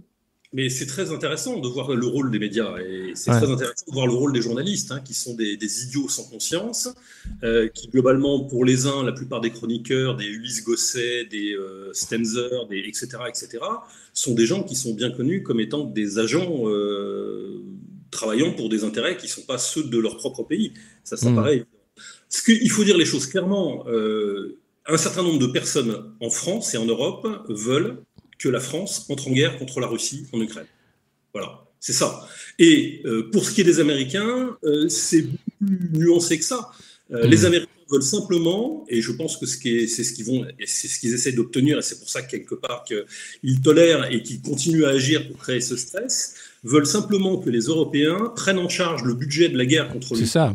en Ukraine euh, à leurs frais, maintenant que les États-Unis vont s'en désengager. Donc, on a les Américains qui, globalement, n'ont pas forcément envie d'une troisième guerre mondiale, mais qui se disent, euh, bon, plus ils, vont, plus ils vont avoir peur, plus ils vont s'inquiéter, et plus ils seront prêts à accepter simplement par lâcher, en quelque sorte, euh, le, le financement euh, et, et des budgets massifs et des transferts de, de, de souveraineté en fonction, dans l'Union européenne. On parle maintenant d'un un commissariat à la défense, c'est-à-dire Oui, globalement, au niveau européen, qu'est-ce qu'ils veulent faire? Ils veulent en fait tout simplement effectuer le dernier transfert de souveraineté. On maîtrise plus notre monnaie, on maîtrise plus nos frontières, on maîtrise plus nos lois. Ce sont les trois attributs de la souveraineté. Le quatrième, c'est on n'assure plus notre propre sécurité nous-mêmes. Et ce transfert-là, ils l'obtiendront. Les, globalement, les eurocrates et les États-Unis obtiendront ce transfert. Je dirais comme un, un- ils, ils- ils pensent que globalement, une fois que les gens auront eu peur d'une troisième guerre mondiale, auront eu peur d'une guerre contre la Russie, par l'acheter en quelque sorte, s'ils accepteront le minimum euh, syndical euh, qu'est ce transfert de souveraineté, euh, que sont l'attribution de budget pour que les Ukrainiens continuent à se faire étriper et que les Russes et les Ukrainiens continuent à se faire étriper. Donc, chacun ses objectifs. La question, c'est de savoir quel est le niveau de conscience d'Emmanuel Macron là-dedans et quel est le niveau de conscience des journalistes. Les journalistes, on n'en parle pas, il y a des individus, ils n'ont pas tous le même degré de conscience et, d'intérêt. Mais une chose est sûre, c'est qu'au niveau, à la tête du pouvoir, on a des gens qui sont capables de prendre des décisions totalement absurdes et de faire tout déraper. Hmm. Euh, Il y a aussi, euh, alors entre les paroles et les actes, hein, euh, on peut voir un fossé énorme qui n'est pas non plus trop mis en lumière par les médias, mais euh, la question de la, par exemple, de, de saisir les avoirs hein, de la Banque centrale russe à hauteur de 323 milliards de, de dollars, euh, les États-Unis expliquent que c'est très facile, il faudrait le faire, euh, il n'y a pas de problème, et on pourrait même euh, gager un, un prêt à l'Ukraine sur ces avoirs qui seraient saisis. Les Européens sont contre parce qu'en réalité, deux tiers de ces avoirs sont en Europe et euh, si jamais euh, les partenaires européens saisissaient les avoirs d'une banque centrale, c'est une ligne rouge en réalité qui dit à tous les partenaires économiques, bah, vous serez peut-être les prochains, hein, la, la banque chinoise, puis les Indiens, etc. Et donc il y a d'un côté les Américains qui poussent au crime réellement en disant mais allez-y, vous avez le droit, de toute façon c'est des traités, euh, c'est nous qui écrivons les- la loi internationale, et les Européens qui sont très conscients que s'ils font ça, euh, si les Américains les lâchent, euh, c'est fini. Euh, Il y, a, il y a vraiment un jeu dupe là-dedans, moi, qui me choque, c'est de voir comment les, dirigeants européens ne sont pas capables de voir que euh, les États-Unis jouent un jeu d'affaiblissement, de mise sous tutelle euh, et de- d'empêchement finalement du- d'une Europe puissance. Oui, en fait, ils sont plutôt. euh, le jeu des États-Unis, c'est d'obtenir des transferts, de, c'est de vider les États et de ce qui, ce qui reste des États nationaux de euh, leurs prérogatives, de leur souveraineté au profit de l'Union européenne, et que l'Union européenne fasse ce qu'elle fait depuis toujours, fondamentalement, c'est-à-dire de défendre des intérêts qui ne sont pas les siens. Euh, Je dis à ceux qui sont partisans de la paix, de la coopération en Europe, je suis le premier dans ce cas-là, je leur dis simplement, regardez si euh, l'économie européenne et si l'Europe et si les pays européens sont plus euh, puissants aujourd'hui, sont en meilleure santé, sont en meilleure posture économique qu'avant euh, le début et qu'avant la fusion et avant le traité de Lisbonne. La réponse est non. Tout le monde sait que l'Europe, en fait, détruit les pays européens et que l'Union européenne détruit l'Europe d'une certaine façon.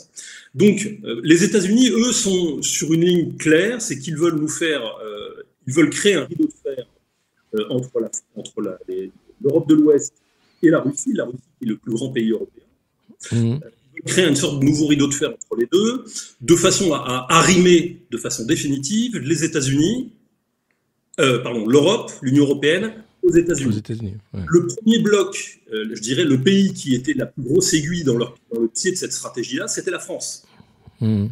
Voilà, c'est pour ça que la France est, reste, je dirais, le détonateur d'une certaine façon de, de- de l'Europe, de la conscience, euh, de- du destin que peuvent encore avoir les Européens sur la volonté, leur volonté de maîtriser leur propre politique, de décider chez eux de ce qui est bon pour eux, etc. Et ça, on voit bien où, on voit bien où les États-Unis veulent nous mener. Évidemment, si Ouais. nous prenons ces mesures-là, les mesures simultanées qu'adoptera la Russie, parce que la Russie peut, pourra effectivement adopter ce type de mesures aussi, euh, feront euh, que euh, l'Union européenne deviendra une zone d'investissement problématique pour la plupart des économies du monde, et simultanément que euh, euh, la Russie se saisira de la même façon d'avoir européen et donc approfondira encore dans ce jeu de euh, euh, je te marche sur le pied, euh, sur le pied gauche, je te marche sur le pied droit, euh, et, et contribuera globalement encore à dégrader notre situation économique, notre Ouais. situation de puissance, etc. Mais il y a, y a d'ailleurs, euh, enfin, c'est vraiment davantage clair du, du point de vue des États-Unis.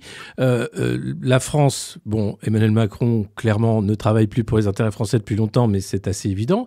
Euh, une question, cependant, c'est Olaf Scholz, le chancelier allemand, euh, qui de plus en plus commence à montrer euh, des signes d'agacement, ou du moins à clairement montrer qu'il n'est pas du tout sur la même ligne qu'Emmanuel Macron.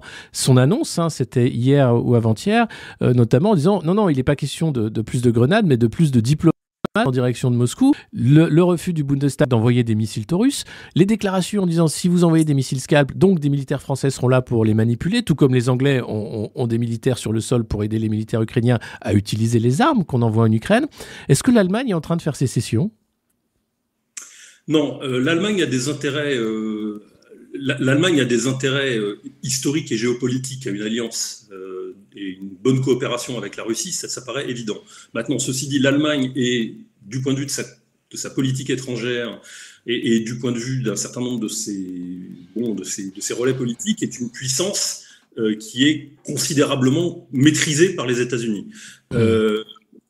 Le problème de la Scholz, il est simple, c'est que l'opinion publique allemande est extrêmement euh, rationnelle et qu'il a une opposition qui est une opposition qui peut, euh, parce que le système fédéral allemand est conçu comme il est conçu, qui peut considérablement profiter euh, des aventures euh, militaires euh, et des décisions militaires de, euh, du gouvernement allemand. En clair, Mmh. si Olaf Scholz fait cette, fait- prend cette décision-là, euh, il y a toute une partie de la gauche qui va basculer en quelque sorte dans le camp de Wagenknecht, etc. C'est-à-dire de gens qui sont tout à fait à gauche, mais fondamentalement hostiles à la politique de guerre euh, que l'Allemagne adopte euh, sous, euh, sous la pression des États-Unis. Euh, Et Mhm. simultanément, donc il va perdre toute cette partie de la gauche euh, contre lui, et simultanément, euh, il va faire monter mécaniquement aussi la droite, et la droite de la droite, c'est-à-dire globalement l'AFD, les souverainistes euh, allemands, qui sont eux aussi sur une, une ligne, euh, je dirais, anti-OTAN, on va dire critique à l'égard de la politique euh, menée par l'Allemagne en Ukraine.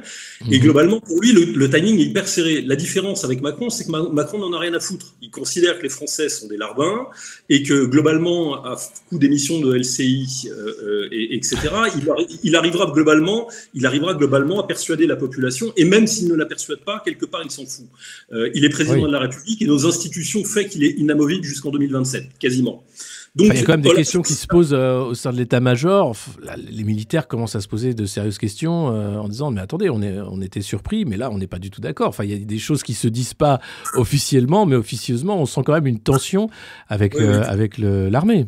Non, mais il y a, une, il y a une tens- il y a des tensions partout. Le problème, c'est Mm. qu'en France, le système politique français, à cause de la cinquième, du fait des institutions de la Ve République, font qu'il n'y a pas de contre-pouvoir efficace. C'est que de toute façon, fin- in fine, les, les généraux obéissent toujours. Donc, euh, et que s'ils obéissent pas, on les remplace. Bon, euh, par, des, par ceux qui obéissent. Donc, euh, en France, il n'y a pas de contre-pouvoir efficace. Il n'y a pas d'opposition, je dirais, qui ait les moyens, des moyens de pression, parce qu'elle est divisée entre LFI, le Rassemblement national et d'autres. Ces gens-là ont beaucoup de difficultés à, s'entendre sur des processus de destitution, etc. Ah Donc, de- de- mécaniquement, on va dire, Macron est dans une position beaucoup plus stable du fait des institutions politiques françaises que ne l'est Olaf Scholz, qui lui est dans un système fédéral dans lequel, euh, euh, région par région, lander par lander, il peut se voir privé euh, lourdement euh, et il peut essuyer des échecs politiques et des échecs électoraux graves qui auront un impact durable sur la vie politique allemande. Et c'est ça Ouais. que Scholz ne peut pas, c'est ce risque-là que Scholz ne peut pas. euh, C'est parce que les institutions, je dirais, politiques allemandes sont plus démocratiques et plus fédérales euh, euh, que celles de la France que Scholz est obligé de tenir compte de son opinion publique. C'est extrêmement intéressant parce que ça, ça montre qu'il y a un équilibre hein, euh, beaucoup plus réel euh, en Allemagne avec les- le, le poids des, des- des- des différents euh, Länder et puis des différents partis aussi. En France, on voit bien qu'il y a la politique du parti unique. Très vite, hein, tous les responsables politiques se mettent d'accord. Euh, Il y a des tabous ensuite qui arrivent. On ne peut pas dire que voilà, Emmanuel Macron a dit ça, mais oui, mais bon, en fait, euh, il faut y arriver. Mais euh, est-ce que les élections européennes de juin, c'est pas justement la, la seule fenêtre de tir pour euh, un camouflet euh, politique au national, même si c'est des élections européennes, euh, qui n'aura pas beaucoup d'impact, sauf peut-être si c'est énorme, une dissolution Oui, non, en fait, même si Ma- Emmanuel Macron se ramasse lamentablement sur, sur, sur les élections européennes, ce qui est tout à fait possible, hein, on pense Ouais. que Renew va probablement pas faire de très bons scores, l'effet guerre est un effet qui a aussi, sur une partie de l'opinion publique, mobilise une opinion légitimiste. Et donc, Mm. plus le stress sera, le stress sera monté, et plus toute une partie de l'électorat qui ne réagit pas fondamentalement à des, euh, je dirais, des inputs euh, rationnels, euh, mais fondamentalement à l'émotion, euh, etc., globalement, ira en soutien de façon légitimiste vers le parti du président de la République. Ça, il n'y a pas de doute là-dessus. Je pense néanmoins que la majorité de l'opinion publique sera. voilà. Donc, je- mais je ne crois pas que ce soit le cas d'Emmanuel Macron. Mm. Le problème d'Emmanuel Macron, ça sera les élections européennes. Je pense qu'il est persuadé, lui, il est, il est prêt, je pense, à perdre les élections européennes sans problème, si euh, d'ici là, c'est-à-dire d'ici euh, au mois de juin, euh, parce que je dirais à partir du mois de mai, ça va devenir compliqué de tenir ce genre de discours, si d'ici globalement à mi-mai, il réussit à faire accepter par l'opinion publique, un, d'abord, que la France, en fait, ça, ça va se fonctionner comme ça, ça va être d'abord, on va faire la guerre contre la Russie en Ukraine, ils ne le disent pas comme ça, mais ça veut dire en gros, c'est la Oui, c'est ça, oui.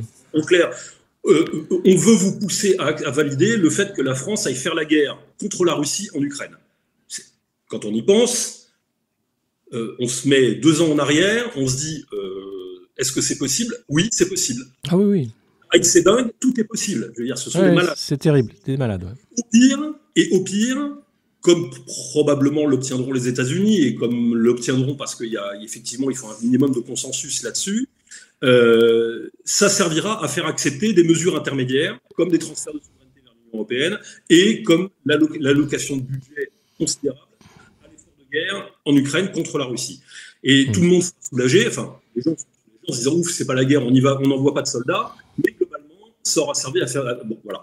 C'est la même chose, rappelez-vous, avec l'affaire Covid. Ouais, ouais, c'est de, de, de l'ingénierie sociale. hein. On- Voilà, vous aviez des gens qui hurlaient à la mort sur les plateaux en disant euh, on va pas soigner les gens qui sont pas mes machins, il faudrait les mettre dans des prisons, il faudrait ceci et. Plus ils allaient loin dans la terreur euh, et je dirais dans la pression psychologique sur la population, et plus quelque part ils créaient les conditions d'une acceptation de mesures intermédiaires. Et là Ouais. ils font pareil.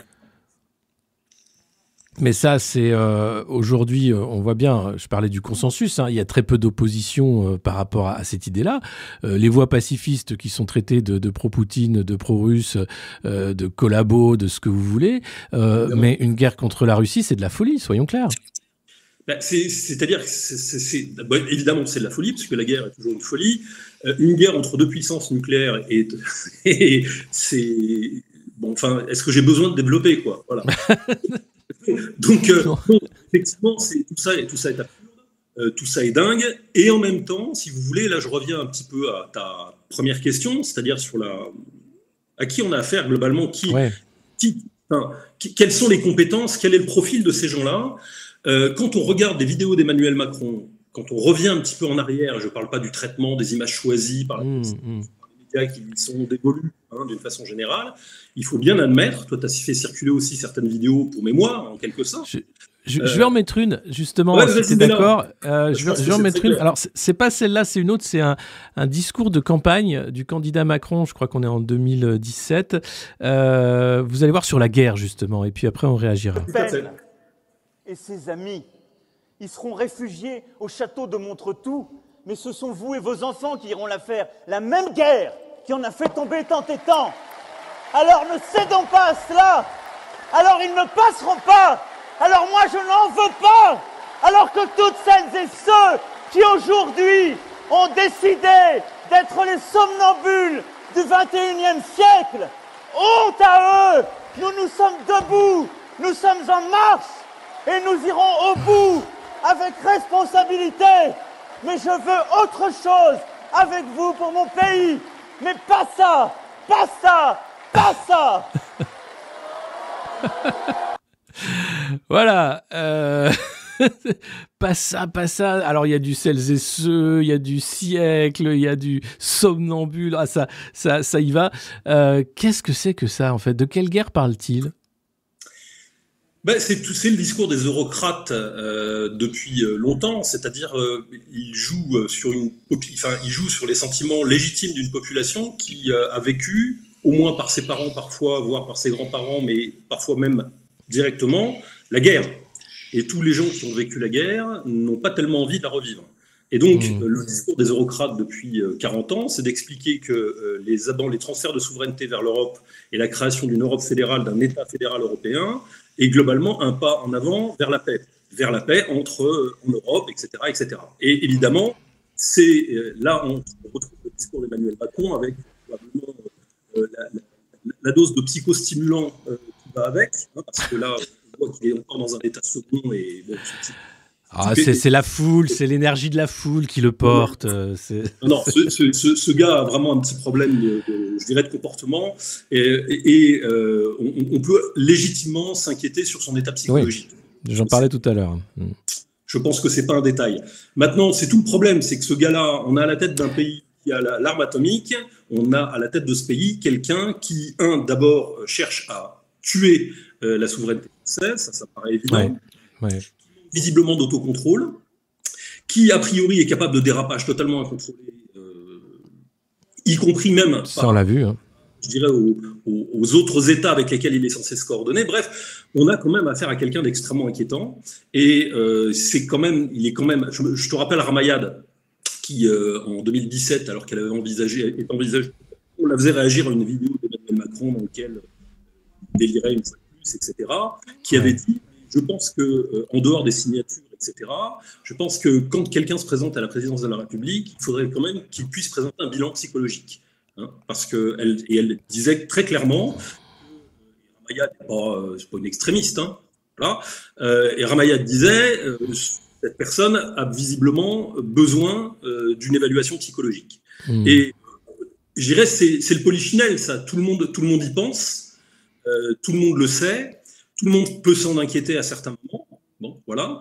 Mais euh, là, en ce moment, particulièrement en guerre et particulièrement dans ce contexte-là, euh, ça commence à devenir franchement, franchement un souci d'avoir à la tête de l'État quelqu'un qui non seulement détricote méthodiquement euh, les derniers restes de souveraineté Ouais. euh, politique. Je rappelle que la, la question de la souveraineté, c'est pas simplement une question de- de- d'autonomie ou de puissance, c'est une question de liberté.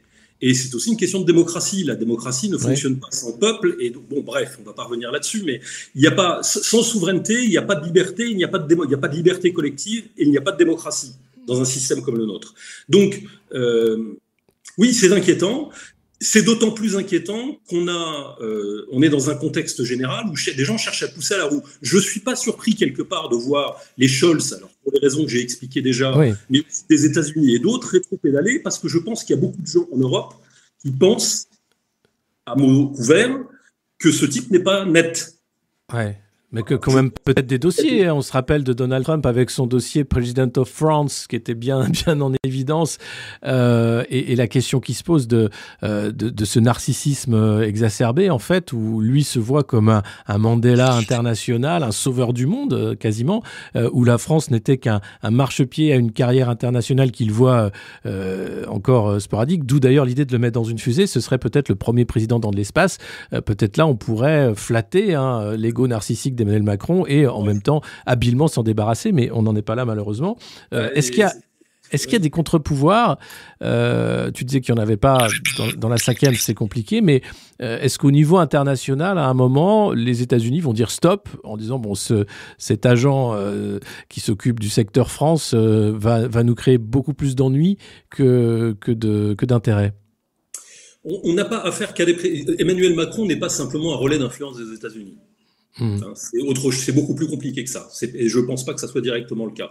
Il est globalement les relais d'influence d'un certain nombre de puissances financières, qui sont des puissances financières qui pèsent très très lourd dans la balance, y compris sur la politique américaine, mais aussi sur la politique de plusieurs États européens. Euh, et ça, je crois que c'est clair. Donc, euh, les États-Unis, eux, ne veulent pas de troisième guerre mondiale. Ils veulent simplement que l'Europe se ruine euh, en Ukraine et que la Russie se fatigue ou s'épuise dans une guerre long terme en Ukraine, par proxy. C'est l'idéal pour eux parce que globalement, ça ne nécessite pas d'inve- d'investissement important. L'essentiel, comme disait Victoria Nuland, euh, l'essentiel des investissements qu'ils ont fait en Ukraine revient euh, aux États-Unis par l'intermédiaire d'achat d'armes. Et donc, globalement, c'est une excellente affaire pour les États-Unis. Le- L'Union européenne euh, se, devient non compétitive à cause du- de la montée en flèche du prix de son énergie et donc transfère un certain nombre, un certain nombre d'entreprises transfèrent leur production euh, hors de l'Union européenne, typiquement aussi aux États-Unis. L'Union européenne achète euh, du gaz américain. La France est devenue le premier acheteur de gaz de schiste. Je le rappelle quand même, du gaz de schiste, c'est-à-dire globalement du processus de production d'énergie qui est le plus écocidaire euh, Et chimique. Ouais. on n'entend jamais les responsables du mouvement écologiste en parler. Jamais, jamais, jamais. Il faut se fixer sur Total, qui est à peu près la seule grosse compagnie euh, euh, française qui garde une puissance et une autonomie, et presque une diplomatie autonome. Mais euh, vous ne les entendrez jamais discuter du fait que la France est devenue le premier acheteur européen de gaz de schiste américain. Avec Bref, le port du Havre hein, qui a ouvert de nouveaux euh, terminaux pour accueillir le gaz liquéfié euh, très rapidement. hein. Ça a Et été ils continuent à en acheter Russie accessoirement aussi, bon, temporairement. Mais une chose est sûre, c'est que pour les Américains, c'est une bonne nouvelle et c'est une bonne affaire à tous les niveaux. Ils n'ont pas du tout envie que ça se transforme, je pense, en conflit nucléaire. Il y a peut-être des faucons un peu dingues dans l'administration américaine qui y tiennent, mais globalement, le système américain est beaucoup plus euh, efficace que ça. Euh, ils ne recherchent pas la guerre mondiale, ils recherchent simplement euh, l'affaiblissement mutuel entre l'Union européenne, entre l'ouest de l'Europe et l'est de l'Europe, parce que la, la Russie, je le rappelle, c'est le plus grand pays européen, et, euh, et l'autodestruction réciproque, en quelque sorte, l'affaiblissement réciproque, de façon à, à- à- vider l'Europe euh, de ses industries et à assujettir politiquement, économiquement et financièrement l'Union européenne. Ça me paraît très très clair. Maintenant, euh, euh, euh, Macron, lui, c'est autre chose. Macron, c'est un type qui est extrêmement inquiétant parce qu'il est totalement euh, ingérable, il a des problèmes de comportement manifestes, il l'a déjà démontré, il manque de sang-froid, et euh, simultanément, il est entouré par une pléthore de gens qui sont, il a qu'à regarder ses journées, je veux dire, ses journées, ministre des Affaires étrangères, On en parlait hier. ministre étranger aux Affaires. Ouais. Ce type est une, pardon, mais ce type est une burne. Il est, il a- il a- il est totalement incompétent. Je veux dire, on a eu, on a eu Villepin dans cette, dans- à, à ce poste-là. On a aujourd'hui Stéphane Séjourné. Quoi. Le gars n'est pas capable de faire un discours de cinq phrases sans faire trois fautes de français. C'est, ce type est crétin. Ah, il est dyslexique, euh, nous a-t-il Non, non, expliqué. non, la- non, mais la, la dyslexie n'a rien à voir avec ça. C'est un, un- là encore, c'est un, un nuage, euh, un brouillage qui a été envoyé par les médias, un traitement euh, pour, euh, pour euh, faire oublier que ce type est incompétent. Non, ce que je, ce que je vois, c'est que Emmanuel Macron est un, un autocrate euh, euh, euh, violent dans ses, dans ses comportements, dans ses décisions et dans ses propos, à la tête d'une puissance nucléaire et entouré de larbins avec lesquels il ne communique plus. Mais ça, c'est très clair. Il y, a, il y a beaucoup d'articles dans la presse qui le montrent. Il n'y a plus de dialogue. Ce type fonctionne tout seul. Il est en roue libre et c'est un vrai danger aujourd'hui, non seulement pour l'équilibre même- démocratique en France, mais pour la paix dans le monde. C'est même pire qu'un autocrate. Moi, je, je parle d'un manager toxique, en fait. Les, les petits managers de boîte, parce qu'ils se voient même pas en chef d'État. Il a aucun respect pour la fonction. hein. Donc, c'est vraiment euh, pire encore. On voit l'humiliation, le plaisir qu'il prend à humilier euh, les ministres, les anciens ministres. Et même euh, avec Gabriel Attal, j'ai pas l'impression que ça va bien se passer, même s'il a choisi une sorte de clone pour continuer le travail de SAP hein, à l'intérieur. Donc, c'est Oui, vraiment. bah, c'est un manager très toxique à la tête d'une puissance nucléaire, quand même. hein. C'est ça. Alors la, la puissance nucléaire, évidemment, c'est le, le problème avec en plus Ah oui. euh, ce, changement de doctrine qui a été annoncé dans un discours euh, comme ça sur un coin de table en Suède, en disant que finalement la puissance nucléaire française était à la disposition de tous les partenaires européens. Oui, ben c'est bon, je crois que tout le monde lui a répondu, enfin tous les gens compétents lui ont répondu. euh, la, puissance nucléaire est destinée à protéger les intérêts vitaux euh, de la France. Euh, les intérêts vitaux de la France ne sont pas en Ukraine, petit 1. Et petit 2, si ce parapluie nucléaire est étendu à l'ensemble des pays de l'Union européenne, alors ça veut dire que demain, le dérapage euh, d'un pays balte euh, qui a des comptes à régler avec la Russie, euh, quelque part entre Kaliningrad et la frontière finlandaise, euh, ou n'importe quoi d'autre, nous entraîne mécaniquement euh, dans, un, dans la mise à disposition de notre arme nucléaire euh, pour des gens et avec des gens et avec la politique de personnes qui ont parfois à raison euh, euh, des comportements.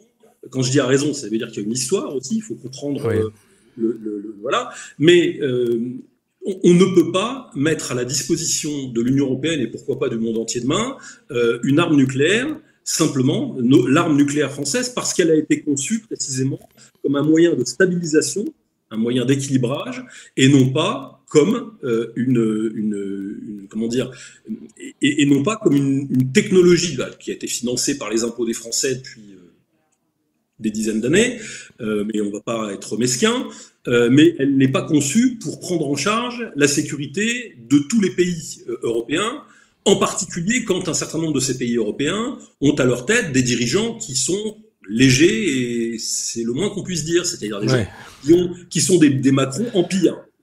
Parce que dans les pays baltes, on a quand même des- une sacrée bande de gugus aussi à la tête des États. hein. Bah, cha- chacun est un peu euh, à l'image hein, d'E- d'Emmanuel Macron, une sorte de, de néo-manager euh, qui s'occupe d'un marché hein, plutôt que d'un Oui, pays. oui, c'est oui, bien tout, le, tout problème. Les Gauleiter, euh. Je voulais euh, parler avec toi, au-delà bien sûr de- du cas Macron et, et de Ouais. l'avenir sombre de l'Europe, de la crise agricole, euh, qui réveille quand même pas mal de euh, d'évidences, hein, de, de choses ancrées et profondes sur la construction, la destruction européenne, hein, euh, sur la destruction de l'agriculture, sur le traitement aussi d'un métier essentiel à, à la vie des humains sur Terre.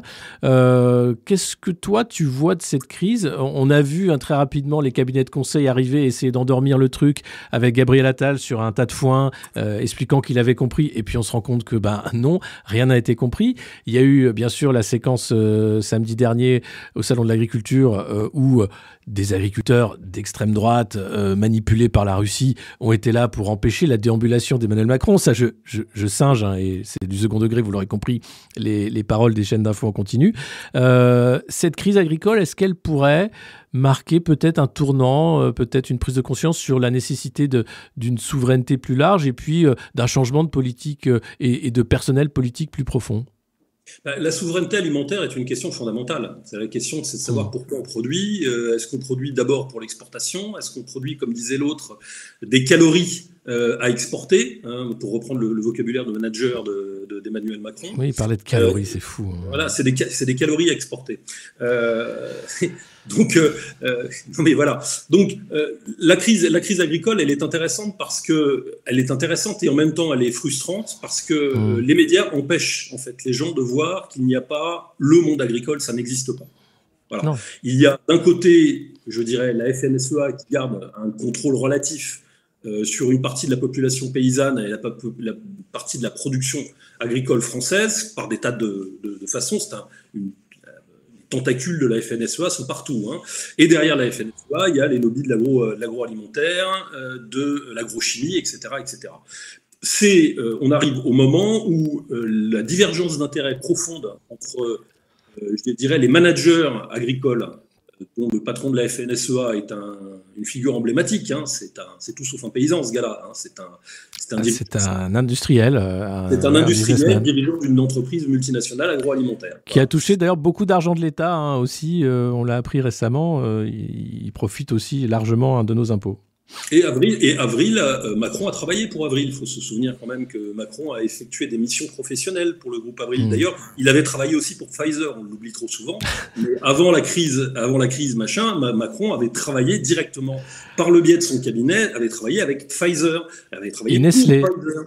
Voilà, sur la branche, euh, je ne sais plus, alicamment ou un truc comme ça, où il avait fait un deal à plusieurs millions entre Nestlé et Pfizer. ouais. Voilà, donc il connaît très bien ces entreprises, il connaît très bien le groupe Avril et il connaît très bien le dirigeant de la FNSEA. La, la petite crise euh, de remontée de. Le problème de la, la FNSEA, c'est de garder le contrôle des troupes. Il y a des élections bientôt syndicales dans le monde euh, agricole et euh, tout le monde, les paysans commencent à comprendre qu'entre les intérêts de Rousseau et de la FNSEA et des gros, on va dire, qui eux profiteront toujours de la politique de remembrement euh, voulue par l'Union européenne, c'est-à-dire en gros des exploitations immenses, euh, mais totalement mécanisées et, euh, et- et sulfatant des, des- des- des OGM et des produits chimiques, et de l'autre une agriculture paysanne euh, conçue pour faire des produits de qualité et alimentant essentiellement un marché intérieur. Entre ces deux mondes-là, entre la petite exploitation et l'énorme exploitation, il y a évidemment des tas d'étapes intermédiaires. Il n'y a pas que ces deux euh, je dirais pôle-là, mais tout le monde a bien compris, en tout cas à gauche, c'est-à-dire euh, côté euh, agriculture paysanne, que la FNSEA ne défendait pas leurs intérêts. Tout le problème, en fait, c'est que la FNSEA devait continuer à garder le contrôle de la colère paysanne pour pouvoir ne pas se faire bâcher aux prochaines élections et perdre petit à petit l'emprise qu'elle a sur le monde paysan.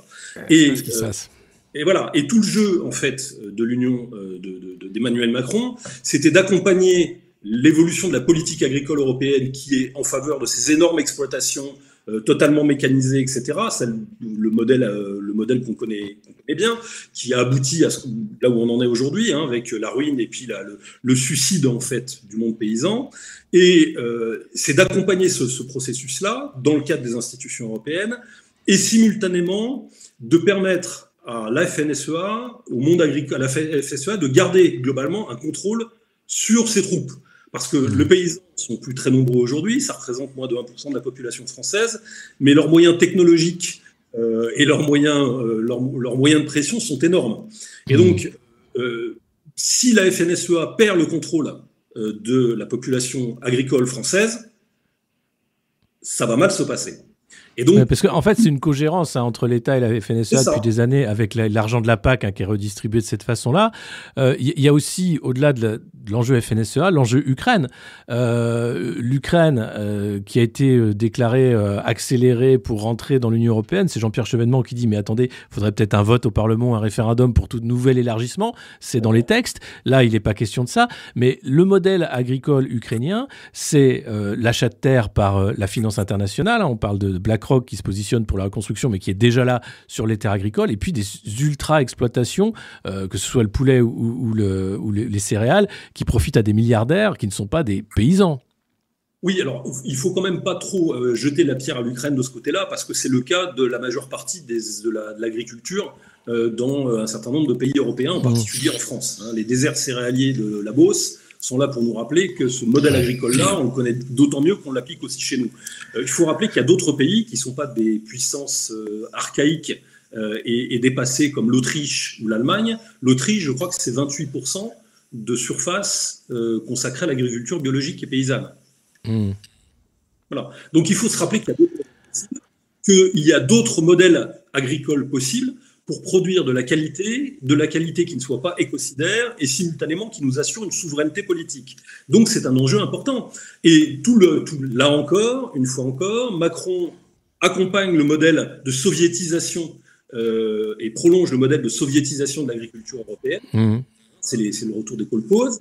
Et Ouais, simultanément, doit, pendant les phases transitoires, il reste encore des paysans qui sont capables de monter sur leur tracteur et de se faire sauter le caisson ou de prendre des voilà et, et- et d'intervenir, tant qu'il en restera un, il faut que ces gens restent sous le contrôle de la FNSEA, persuadés que ce syndicat les défend, ce qui n'est pas le cas, ce qui n'a jamais été le cas. Voilà, c'est tout l'enjeu. Et c'est pour ça qu'actuellement, les, les sorties, euh, je dirais, d'agriculteurs en colère au salon de l'agriculture, etc., euh, sont gênantes pour la FNSEA parce qu'elle doit euh, faire mine d'épouser la colère des paysans, de ne pas être d'accord avec ce que va dire Macron, etc., tout en mettant, euh, euh, tout en sachant que c'est fondamentalement le modèle qu'elle défend, le modèle d'organisation agricole qu'elle défend depuis 40 ans. Hmm. Il y a d'autres organisations syndicales hein, qui, qui sont là aussi. Euh, on parle de la, la- la coordination rurale, la confédération paysanne. Euh, Il y, a- il y a quand même aussi un, un monde euh, syndical autre que la FNSEA euh, qui commence à faire parler de lui et à, à montrer qu'il y a peut-être une autre agriculture possible. Est-ce que là, il y y y a une chance que euh, les, les- les choses euh, changent aussi sur le terrain? Alors, on peut l'espérer. On peut l'espérer. Simplement, euh, ces oppositions, c'est pas parce que la, FNSEA est toxique pour le monde agricole, pour la souveraineté euh, de la France et pour les modèles de production alimentaire que nous voulons. C'est pas parce qu'elle est toxique que les autres sont forcément fantastiques. Euh, Je veux dire, euh, euh, bon, mais une chose. Ah, on a perdu la connexion. Ah, contribuera globalement. Ah, on a été coupé. Ouais, c'est revenu, c'est revenu, c'est bon. Euh, tout ce qui contribuera globalement à affaiblir l'emprise de la FNSEA sur le monde agricole ira dans le bon sens. Ça, je le pense. Voilà. Mmh. Maintenant, il y a aussi des syndicats là-dedans, des syndicats agricoles, qui sont globalement euh, idéologisés dans d'autres sens. Mais ce que je veux dire, c'est que le monde paysan a besoin globalement de comprendre qu'il n'y a pas, euh, il n'y a pas de solution dans le modèle industriel centralisé soviétique voulu et organisé par la politique agricole commune de l'Union européenne depuis 40 ans. Le résultat est clair. Regardez, regardez ce que ça a donné. Jugeons l'arbre à ses fruits et regardons ce que cette politique-là a produit, a donné. Et euh, disons-nous simplement que d'autres modèles sont possibles. Une chose est sûre, c'est que le jeu de dupes entre la FNSEA et le gouvernement, qui se connaissent très bien, euh, d'abord parce que Macron a travaillé pour le groupe Avril, que Rousseau est le président du conseil d'administration du groupe Avril, et etc., etc. Tous ces gens sont main dans la main, se connaissent bien, ils se tutoient, ils bossent, ils mangent ensemble, etc. Ils sont potes. Voilà, ce sont des managers, hein, ils sont tous potes ces, gars- ces, ces gens-là. Et donc tout le problème en fait pour le monde paysan, c'est d'allumer ces lumières à un moment et de se dire mais fondamentalement, est-ce que la FNSEA, c'est globalement, est-ce que ces gens-là représentent nos intérêts? Hmm. est-ce qu'ils représentent les intérêts de la France? C'est encore autre chose, mais est-ce qu'ils représentent nos intérêts? C'est pas le cas. Donc toute diversification, et donc en vue des élections qui vont avoir lieu bientôt, tout ce qui contribuera à montrer, à mettre en évidence la trahison euh, des intérêts agricoles, des intérêts de souveraineté français, des intérêts qualitatifs, écologiques euh, et euh, euh, de puissance économique par l'industrie agroalimentaire et l'agrochimie au travers de la FNSEA ira dans le bon sens. Hmm.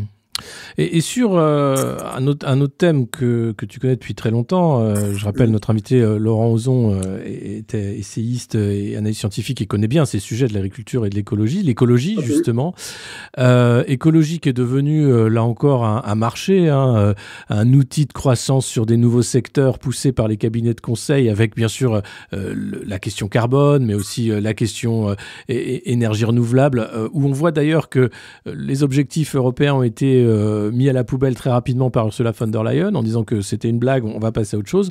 Euh, comment tu vois là encore l'agitation autour de l'écologie alors qu'en réalité très peu de choses vont dans le bon sens? On parlait du, gaz naturel liquéfié, euh, on peut parler hein, de la voiture électrique et en fait euh, un, pont d'or fait euh, aux constructeurs chinois et américains, on peut, on peut parler de, plein de choses, mais où est l'écologie dans tout ça? À nulle part, parce que euh, fondamentalement, l'écologie, c'est. Euh, D'abord, l'écologie, c'est pas l'écologisme. Bon, c'est deux choses différentes. L'écologie est une science à la base. hein. C'est la science qui s'occupe des interactions existantes entre les êtres vivants et leur milieu. Bon, Hmm. euh, c'est une méthode scientifique. Cette méthode, c'est en gros, elle nous dit quoi? Elle nous dit que pour comprendre les particularités d'un être vivant, il faut l'étudier dans le contexte des relations avec les autres espèces auxquelles il appartient et dans l'écosystème auquel il est adapté. Bon, je passe là-dessus, je ne vais pas faire un topo sur euh, l'écologie maintenant, mais une chose est sûre, c'est que ce que l'on sait, c'est que l'écologie a été créée par des gens qui étaient issus du monde des sciences du vivant. C'était le cas Mhm. de, Richter, etc., etc. Donc des gens qui avaient tous une formation scientifique et une formation dans le domaine des sciences du vivant. Ce qui faisait que quand ils parlaient d'un dossier environnemental ou d'un dossier de pollution d'un dossier de destruction de la nature, en général, ils étaient quand même capables d'avancer des arguments, des études. C'était des scientifiques, ces gens-là. Euh, depuis 30 ans, depuis l'époque Voinet, hein, pour faire simple, euh, l'écologisme en France, c'est devenu globalement, euh, je dirais, une usine à, à- à je dirais, arrivistes, qui globalement sont incapables de se situer euh, par rapport à l'histoire du mouvement ouvrier ou l'histoire du Parti socialiste. Euh, bon, tu connais cette histoire, etc. Qui sont incapables de se situer dans les, je dirais, dans les, euh, dans les héritages politiques euh, et, et passionnels euh, des, cri- des crises sociales de la France de ces dernières années, de ces derniers Mhm. siècles, et qui globalement part du principe que l'écologie, ça veut dire tout et n'importe quoi, et que globalement, on va pouvoir tout dire au nom de l'écologie. Ces gens-là ne connaissent rien à l'écologie. Regardez leur CV, c'est pas compliqué. Regardez le CV de, de tous ces gens-là. Ils n'ont aucune compétence en matière scientifique. Ils n'ont aucune compétence en matière de sciences du vivant particulièrement. La seule qui avait, la seule, il y avait une exception récente euh, à cela, c'était Michel Ribasi. Voilà. Michel Ribasi, qui est décédé récemment, qui était d'ailleurs un- une aiguille dans le talon de la technostructure bruxelloise, parce que globalement, elle les emmerdait sur à peu près tous les dossiers. C'est-à-dire sur, ça. Sur le dossier des OGM, sur le dossier euh, Du euh, nucléaire. du Covid, sur, etc., etc. Et donc, euh, aujourd'hui, l'écologie politique, c'est globalement une écurie arriviste. Et globalement, ces gens-là ne défendent pas, ne savent pas de quoi ils parlent quand ils parlent d'écologie, n'ont aucune compétence en la matière. Bon, moi, je ne dis pas que je suis un spécialiste, mais enfin, j'ai j'ai dirigé pendant cinq ans une revue d'écologie euh, scientifique et, euh, et politique, donc je connais un petit peu le sujet quand même, et je peux vous assurer que tous ces gens-là n'y connaissent rien, mais ne sont jamais mis en face, en quelque sorte, de leur, euh, leur recrutement et euh, de, leur, de, leur, de leurs propos, en, en face de leurs euh, responsabilités ou de leurs Ouais. analyses. Et globalement, ces gens-là, le- leur discours minimaliste, c'est en gros, le- je dirais, le climato-apocalyptisme. En gros, leur, le- je veux dire, le stress climatique est venu remplacer tout ce qui constituait la critique ou l'analyse des écologistes sur le modèle Ouais. des sociétés que nous organisons. L'écologie po- l'éco- l'écologie politique a critiqué, critiqué le modèle euh, productif et agricole. L'écologie politique a proposé des changements institutionnels sur l'organisation de la démocratie, etc. C'est un mouvement qui avait une grande richesse à la base. ça. C'est Ouais, complètement. passionnant, le mouvement d'écologie politique. Depuis 20 ans, depuis 30 ans, ces gens-là, les gens qui incarnent et qui ont pris le contrôle de ces institutions politiques-là, sont globalement des crétins, plus ou moins wokistes, euh, qui globalement relaient euh, les discours des technostructures. Mais que, que penser par exemple qui est derrière le mouvement euh, Stop Oil hein? C'est ces jeunes euh, en t-shirt qui vont dans les musées euh, s'attaquer aux œuvres d'art et qui expliquent qu'on va tous crever parce que on utilise le pétrole. Enfin, on a l'impression d'un culte de la mort où on envoie des jeunes comme ça se sacrifier et sacrifier des œuvres d'art. Qui est derrière ça? Bon, ça serait un peu compliqué à expliquer. Disons qu'il y a des gens qui ont intérêt à ce que. Alors, il faut, il, faut, fond- il faut toujours analyser ces, fonds- ces éléments-là de façon immunitaire. C'est-à-dire, la question, c'est pas qu'est-ce qu'ils font, mais qu'est-ce que ça provoque. En Ouais. fait, euh, on sait qu'une action euh, de ce genre-là n'emporte pas l'adhésion de la population. Mhm. Voilà. Et je pense qu'il y a les crétins qui l'organisent en, se persuadant, parce qu'ils vivent dans leur petit monde d'adolescents euh, boutonneux, euh, plus ou moins perturbés hormonalement, qui se, per- qui se persuadent que c'est utile et que c'est bon pour la planète. Bon, des neuneux, quoi. Et puis, il y a l'immense magie. Il y a les gens intelligents qui probablement les financent et qui savent que euh, en favorisant ce type d'action, ils produisent probablement l'effet inverse. Ouais. Donc, ce serait des lobbies du pétrole qui financent ces actions. Écoutez, je vous rappelle un truc, c'est que Maurice Strong, qui est l'organisateur des sommets de la Terre, qui est l'organisateur de la première commission Brundtland, qui est l'organisateur euh, de la, de la, qui a créé le GIEC aussi, etc. Maurice Strong, qui est le, le- la tête pensante et qui est le parrain euh, politique. Sans vilain jeu de mots, je fais pas référence à la mafia, quoique, mais euh, qui est le, je dirais le, le- grand, le, grand sage, celui qui a influencé euh, Schwab, euh, qui est à la tête du World Economic Forum. Donc, Maurice Strong, c'est l'ancien dirigeant de Petro-Canada, qui était la principale, la deuxième structure de production pétrolière du Canada. Et Ouais. je pourrais vous faire une liste longue comme le bras de gens qui ont lancé des institutions internationales en matière écologique pour en faire ce qu'elles sont devenues aujourd'hui, Et ça, c'est encore une fois, il ne faut pas confondre, euh, je dirais, l'écologie oligarchique avec l'écologie populaire. L'écologie Mmh. populaire, c'était des scientifiques, des gens compétents, des gens qui se, qui se révoltaient contre la destruction de la nature, de l'environnement, la destruction des espèces, etc., parfaitement légitime. Et de l'autre, l'utilisation de la thématique écologique et écocidaire par des intérêts euh, et pour des intérêts euh, divers et variés. Une chose est sûre, c'est que quand on analyse euh, les, je dirais les, les actions des uns et des autres, il ne faut pas se contenter de les analyser. On peut les analyser du point de vue des gens qui les font. En général, ça ne pas très haut, et il faut peut-être pas trop perdre son temps avec ça, mais on peut aussi les analyser du point de vue de l'effet qu'elles produisent. Or, moi, ce que je sais, c'est que les crétins qui se collent les mains sur le bitume et qui créent des emboutteillages monstres pour empêcher Joseph et, euh, et Mustapha d'aller bosser le matin, euh, ces gens-là, euh, ces gens-là n'ont personne derrière eux. Et s'ils le font, et s'ils sont financés, si on leur permet de le faire, c'est parce que globalement, ils provoquent un certain nombre de réactions. Je ne vous dis pas qu'il n'y a pas des gens qui pensent que c'est une bonne chose, parce qu'il y a aussi une forme d'hystérie derrière la crise climatique. Bien sûr. Oui. Et on voit, euh, typiquement quelques journalistes, etc., on voit qu'il y a une volonté d'hystériser, en quelque sorte, la crise climatique. Mais pour l'instant, vous remarquerez que personne n'en parle, et vous remarquerez que tous les gens qui hystérisent la crise climatique euh, ont mis la sourdine, se sont tous d'ailleurs rangés euh, plus ou moins derrière la, la- je dirais, la nouvelle croisade anti-russe, euh, voire an- anti-totale, et ne, dit- ne trouvent rien à redire au fait que la France est- devient le premier importateur mondial de gaz de schiste. Donc vous avez ça, vous avez d'un côté Ça et, la lutte aussi contre les, militants euh, écolos. Enfin, euh, sur l'autoroute A69 par exemple, euh, c'est quand même l'ONU qui a mis la France sous pression. hein. C'est Libé qui nous apprend ça. Le rapporteur spécial de l'ONU a demandé aux autorités françaises d'agir sur la répression policière qui vise les activistes du projet. On se rappelle de la guerre euh, pour les méga bassines. Enfin, on voit que l'État français, euh, quand il est question de, de- de certains militants écologiques, sort les, les blindés et, et il va avec une violence qui rappelle celle contre les gilets jaunes. Oui, et cette violence d'ailleurs est partagée. Moi, j'ai fait, euh, j'ai commencé mon militantisme quand j'étais euh, post-ado en allant défendre des, en, tra- allant occuper des chantiers d'autoroute et en démontant du matériel de chantier pendant la nuit pour bloquer des chantiers d'autoroute pour des, des autoroutes à camions qui devaient passer sur des réserves naturelles dans les Pyrénées, hein, parce que ma famille est originaire de là-bas, donc euh, voilà. Et donc, c'est des, c'est des sujets que je connais un petit peu. Euh, une chose est sûre, c'est que le monde écologique, c'est le terrain euh, d'intervention, d'intérêts extrêmement contradictoires, qui sont beaucoup plus difficiles à décrypter euh, qu'on ne le croit, et dans lequel chacun joue sa partition. Voilà. Euh, donc, encore une fois, ce qui est intéressant de noter simplement, et je pense que ça plie, ça plie le game, comme dirait l'autre, ce qui est intéressant de noter, c'est que tout, toutes ces organisations et tous les porte-paroles de l'écologie politique ne disent rien sur le fait que nous importons, que nous sommes devenus le premier importateur euh, européen et peut-être même mondial de gaz de schiste américain. Quand on sait comment est produite cette énergie, je dirais, c'est voilà. À la limite, on pourrait discuter de tas de trucs et des, des, et des, des- des gogoles boutonneux qui se collent les mains sur le bitume ou qui vont euh, taper sur les vitres d'œuvres d'art, qui sont des crétins abrutis. Mais le plus fondamental, c'est ça. Ces gens-là ne sont pas sincères. Ces gens-là sont des menteurs. Ce sont des escrocs. Et donc, il ne faut pas, non seulement pas leur faire confiance, mais ne jamais oublier euh, que euh, fondamentalement, ça n'est pas l'écologie qui les intéresse et que globalement, euh, par exemple, typiquement, le pacifisme et l'écologie politique, c'est une vieille histoire d'amour. Je veux dire, les- les- tous les mouvements écologistes, jusque dans les années 90-95, étaient pacifistes. Pacifistes, quoi? Ça veut dire contre la guerre nucléaire, contre l'armement, contre, pour la recherche de solutions diplomatiques, pour la...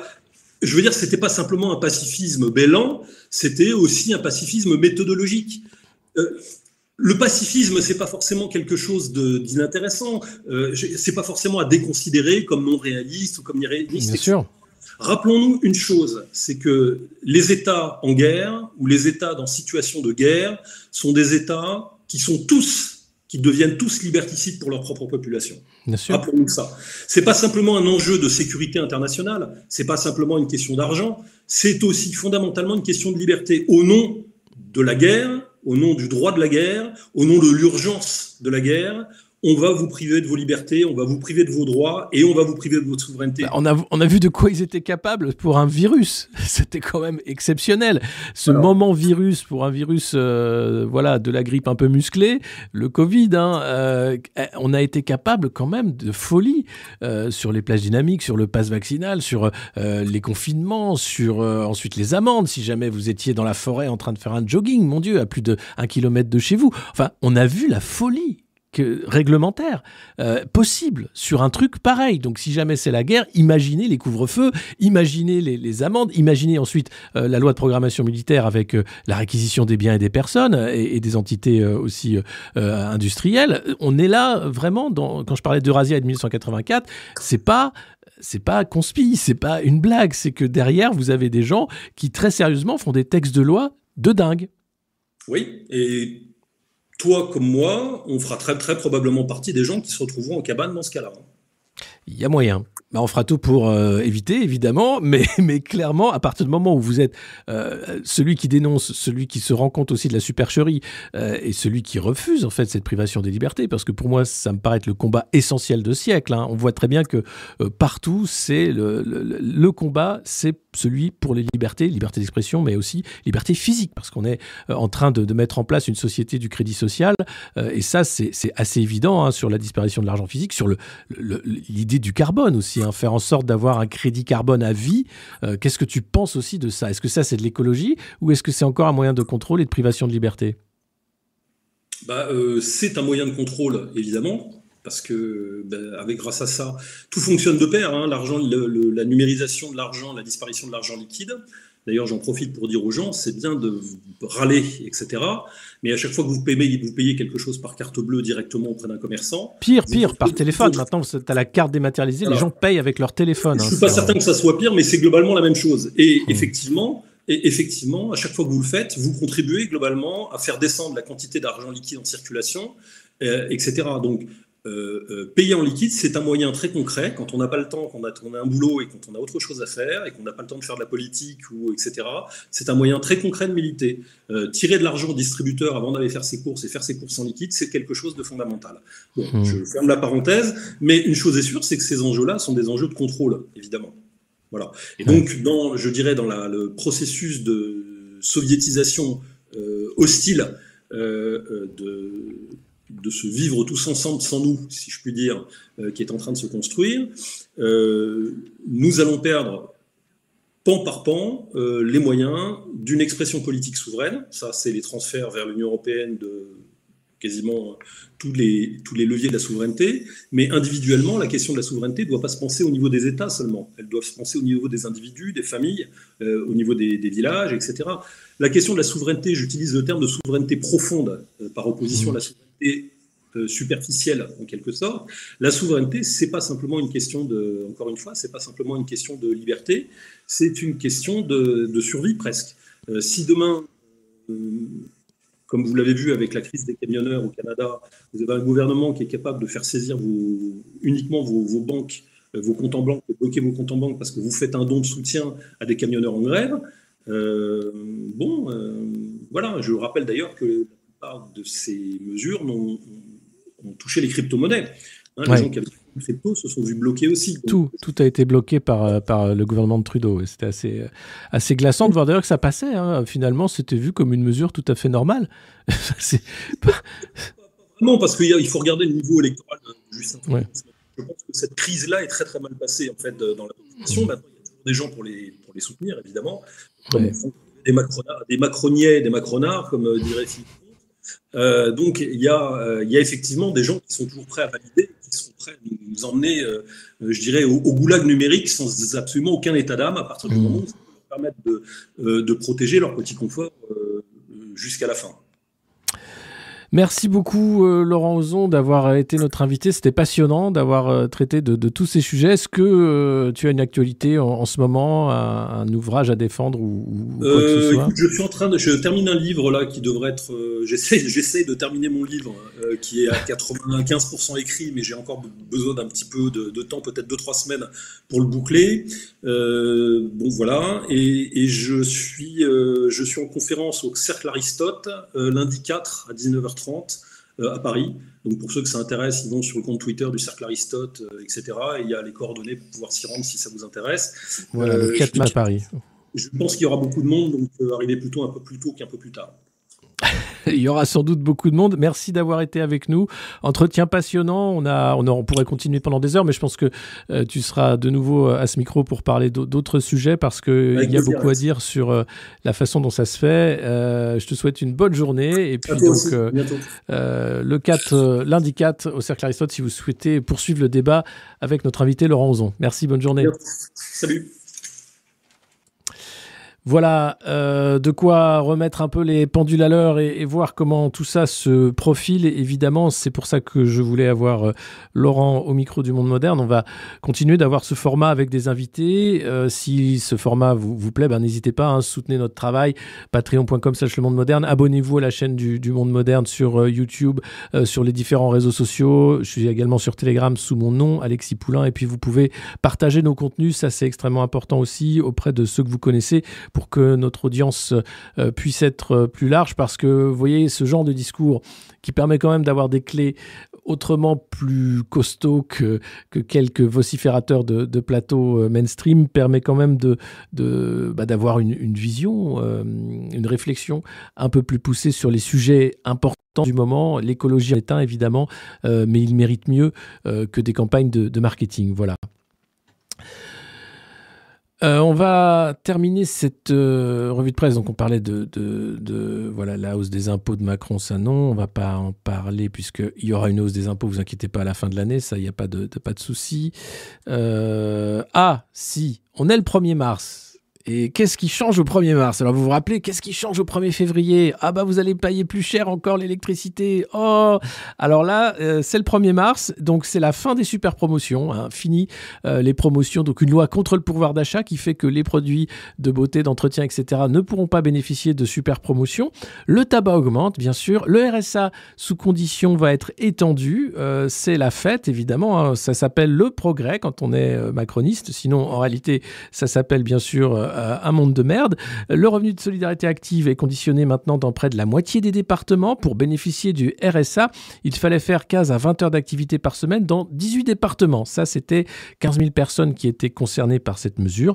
Et maintenant, c'est 47 départements qui vont généraliser, bien sûr, euh, cette mesure qui euh, sera généralisée pardon, en 2025. Alors, les heures d'activité, c'est quoi? C'est l'immersion d'entreprise, l'obtention du permis de conduire, alors ça c'est bien, des démarches d'accès au droit ou la participation à des activités dans le secteur associatif. Bon, c'est du bénévolat euh, pour avoir droit à euh, moins que le SMIC, évidemment, ça s'appelle le RSA. Alors, il y aura quand même quelques exceptions dans des cas exceptionnels, hein.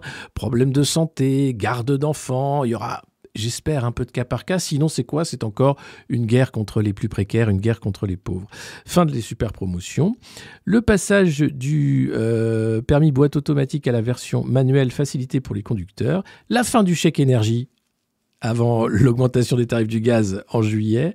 Et puis, il faut changer votre mot de passe sur le site de la CAF. Voilà. hein. attention, rapidement, puisque, aïe, aïe, aïe, il y a eu encore un piratage de données. Mais c'est pas grave, non, non. Courant février, plusieurs milliers de comptes de la CAF ont été visités de manière illégitime. Hein, voilà, donc attention, euh, ça s'appelle pas du tout euh, une fuite de données. Non, non, c'est des, milliers de comptes ont été visités de manière illégitime. Donc si vous bénéficiez de la CAF, changez de mot de passe. Euh, L'État ne parlera pas, bien sûr, de fuite de données. Les cigarettes augmentent si vous fumez, mais ça, attention, hein, c'est quand même pas une super idée. Euh, on est maintenant en train de, de rentrer dans du produit de luxe hein, pour s'abîmer les poumons. Euh, L'expiration des titres restaurants de 2023, c'est fini, vous ne pourrez plus les, utiliser. Euh, et puis le passage à l'heure d'été, ce sera le samedi 30 au 31 mars. Voilà tout ce qui change en mars. Euh, et peut-être aussi la France qui rentrera en guerre contre l'Union soviétique, pardon, la Russie, pardon, la Russie de Poutine, pardon. Non, en fait, non, on verra. On va en parler au chancelier allemand et puis on, on verra ensuite. Les enfoirés, c'est ce soir, ils sont mobilisés comme jamais. Ah, c'est l'occasion de voir Mimi Mati déguisé en Cyrano de Bergerac et Patrick Bruel euh, déguisé euh, en Patrick Bruel. Donc euh, n'hésitez pas. hein, alors au-delà des enfoirés, les restos du cœur ont bénéficié d'aide de la part des Français parce qu'ils avaient tiré la sonnette d'alarme en disant qu'ils ne pouvaient pas s'occuper de tout le monde, que c'était extrêmement tendu pour cette année, et ils continuent de dire que ce sera extrêmement tendu pour les années qui viennent parce que, bah parce que les politiques choisies sont des politiques de la pauvreté. Des politiques qui poussent les gens dans la pauvreté ou les rendent pauvres. Donc les enfoirés, c'est pas ceux qui chantent. Euh, Poutine menace l'Occident, ça c'est le journal de Bernard Arnault, on en a parlé, hein, c'est plus complexe. Tiens, on pourrait se refaire euh, plaisir et remettre cet extrait de télé russe qui a choqué les, les éditorialistes de BFM. Alors comme ils ont censuré les télé russes, ils sont en manque, donc ils sont allés voir un peu en- ah, sur une télé russe comment on parle de Macron, c'est tellement drôle. Je le remets, ça m'a trop fait marrer. Macron est bien sûr un crétin phénoménal. Il a complètement perdu la tête. Tu veux t'en prendre à la Russie Alors choisis une ville française que tu veux rayer de la carte. Toi, salaud de nazi, héritier de Pétain, tu penses que tu peux frapper la Russie impunément? Dans ce cas, tu n'as rien compris à notre pays. Tu n'es pas un héritier de De Gaulle. Tu ne vaux même pas la moitié de De Gaulle. Tu n'es qu'une vraie merde qui pue. Je suis pas sûre que euh, cet homme-là soit représentatif de tout ce que pensent tous les Russes, mais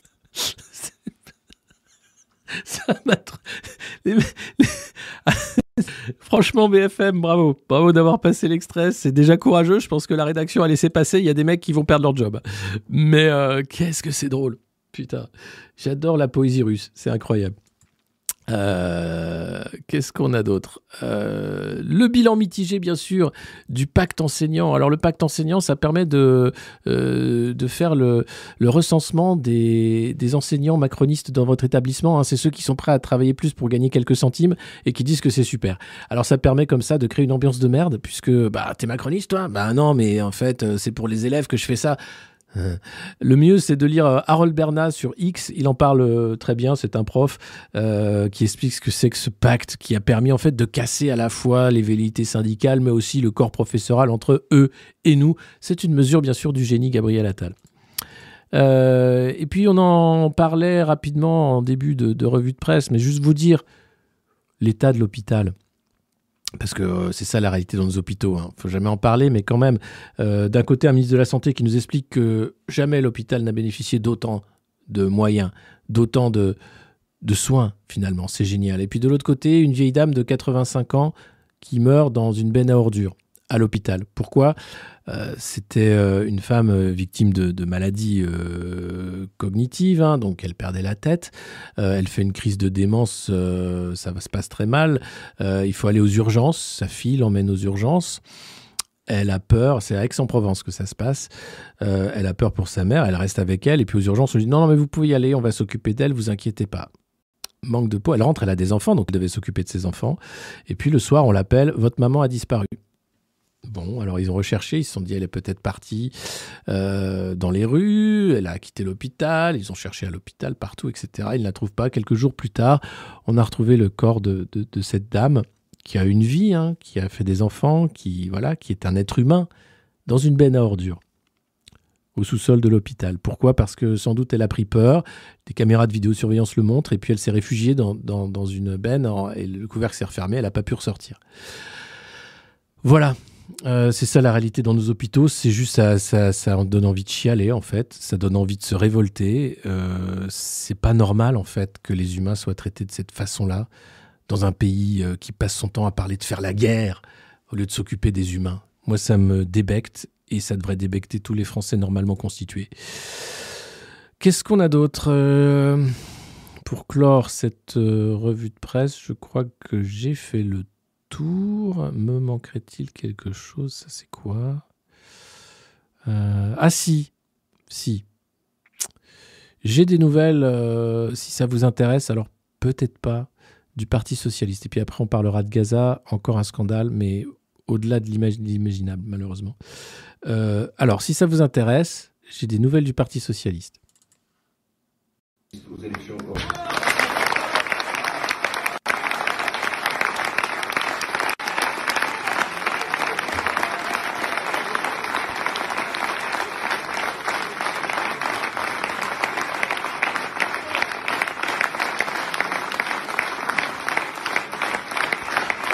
Voilà, un monde fou pour acclamer euh, l'ancien président François Hollande sur les élections européennes. Alors évidemment, vous aurez compris, hein, la NUPES, c'est fini. Raphaël Glucksmann, qui est quand même le candidat du Parti socialiste, est un va-t-en-guerre euh, atlantiste. Pour ce qui est du Parti socialiste, il veut revenir aux affaires en disant que c'est un parti euh, raisonné. Cette scission de la gauche ne fera gagner personne, évidemment, si ce n'est le camp du parti unique. Il faut une gauche sociale, il faut une gauche souverainiste, il faut une gauche populaire et pourquoi pas populiste, même si, oh, mon Dieu, dire que Nathalie Saint-Cric vote, c'est mal. Euh, divisé en fait euh, par mépris de classe, par euh, refus en fait de voir qu'il y a beaucoup de Français qui souffrent et qui souffrent parce qu'ils travaillent, parce qu'ils n'ont pas leur place finalement dans la société, ils ne peuvent pas partir en vacances, ils ne peuvent pas nourrir correctement leurs enfants, ils ne peuvent pas se loger correctement.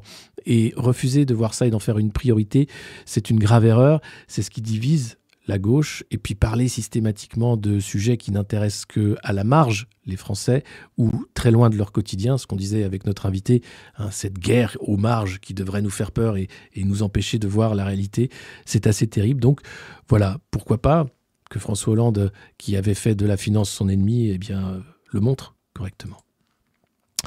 Et puis, autre, euh, autre euh, alors là, c'est au-delà de, de la gerbe en réalité. Euh, l'armée israélienne a bombardé des civils à Gaza qui étaient euh, rassemblés à un point en fait euh, de distribution d'aide alimentaire. C'est plus de 110 personnes qui sont mortes. Emmanuel Macron, dans la nuit, a fait euh, un post sur X expliquant que là, il fallait des explications, que franchement, c'était dégueulasse.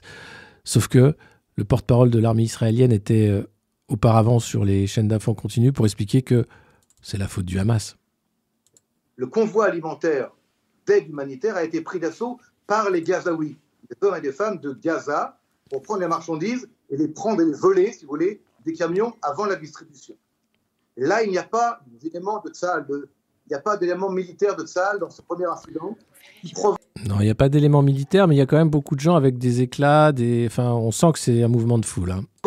un mouvement de foule, comme dans un stade, comme à la même Comme dans un stade, d'où ces blessures, hein, évidemment. On voit bien que c'est des blessures de mouvement de foule. qu'à l'époque où les gens se sont euh, étouffés les uns les autres, se sont euh, bousculés. Et donc là, le porte-parole de l'armée israélienne dit ça sans être contredit par le journaliste en plateau. Hein, c'est un mouvement de foule, on n'a rien fait. Il y a eu des centaines de morts. C'est un mouvement de foule qui Les images satellites montrent que ce n'est pas un mouvement de foule, qu'il y a bien eu un bombardement, et que c'est, encore une fois, un crime de guerre. des centaines de morts. Le convoi continue. Avant, d'ailleurs, les camions avaient déjà écrasé des, des- des gens, des, gens qui étaient dans ce, dans ce premier incident. Un deuxième incident, un peu plus tard, pas beaucoup plus tard, quelques centaines de mètres, il y a un autre mouvement, mais là, il y a les forces de Tsahal Ah, cette fois-ci, quand même, hein, on s'occupe de ce deuxième mouvement de foule. qui assure la jonction entre le sud et le nord de la bande de Gaza, qui est à ce niveau-là divisé en deux parties. Et là, il y a des tirs vers les forces de Tsahal et des mouvements d'hommes qui veulent menacer, qui veulent tuer les États de Tsahal. Je vous rappelle qu'il y a une guerre Et avec là, oui, c'est une guerre, donc là, ils veulent tuer. Donc c'est le moment de tirer sur des civils qui viennent chercher à manger, bien sûr. des éléments du Hamas dans la bande de Gaza. C'est Hum, pas. Elle dit au lieu de dire attendez, attendez. Là, vous êtes en train de dire que les gens qui étaient en train de chercher à manger, bien sûr, parce que vous avez tiré dessus, ont essayé de se défendre. Mais non, ah non, ils vous attaquaient, pardon. le convoi qui a été attaqué, je répète. C'est dingue. Euh, c'est dingue. Les images satellites le montrent. Maintenant, euh, tout le monde demande des comptes.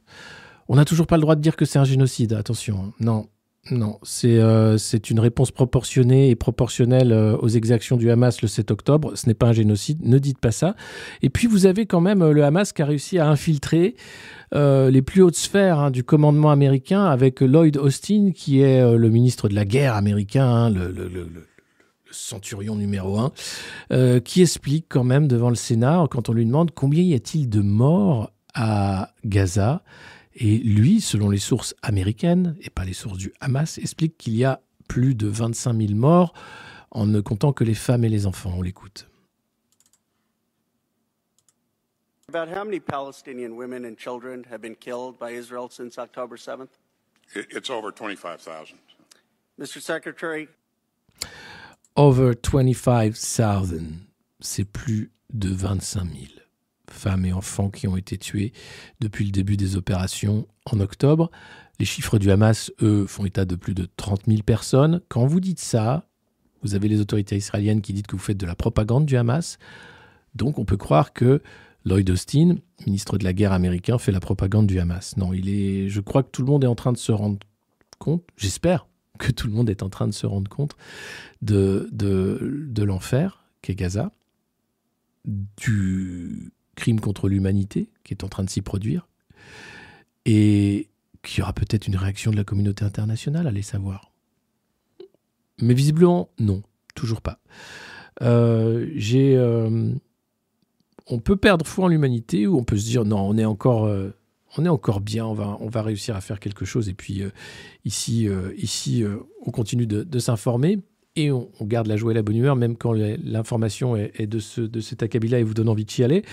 Euh, on continuera bien sûr à faire ce boulot-là. Merci, c'est grâce à vous si on le fait. Donc si vous pouvez vous abonner à la chaîne YouTube, euh, vous abonner tout simplement sur Patreon, nous suivre, euh, on peut nous, parler de nous tout simplement, euh, partager nos contenus, c'est extrêmement important parce que on doit continuer avec d'autres médias indépendants à faire ce travail d'information qui est défaillant par ailleurs, euh, malheureusement, hein, puisqu'on on tombe quand même dans un moment où le faux devient le vrai, où euh, le langage, les mots n'ont plus réellement de valeur, ou quand le lundi on dit quelque chose, le vendredi on dit son contraire, je parle là des responsables politiques.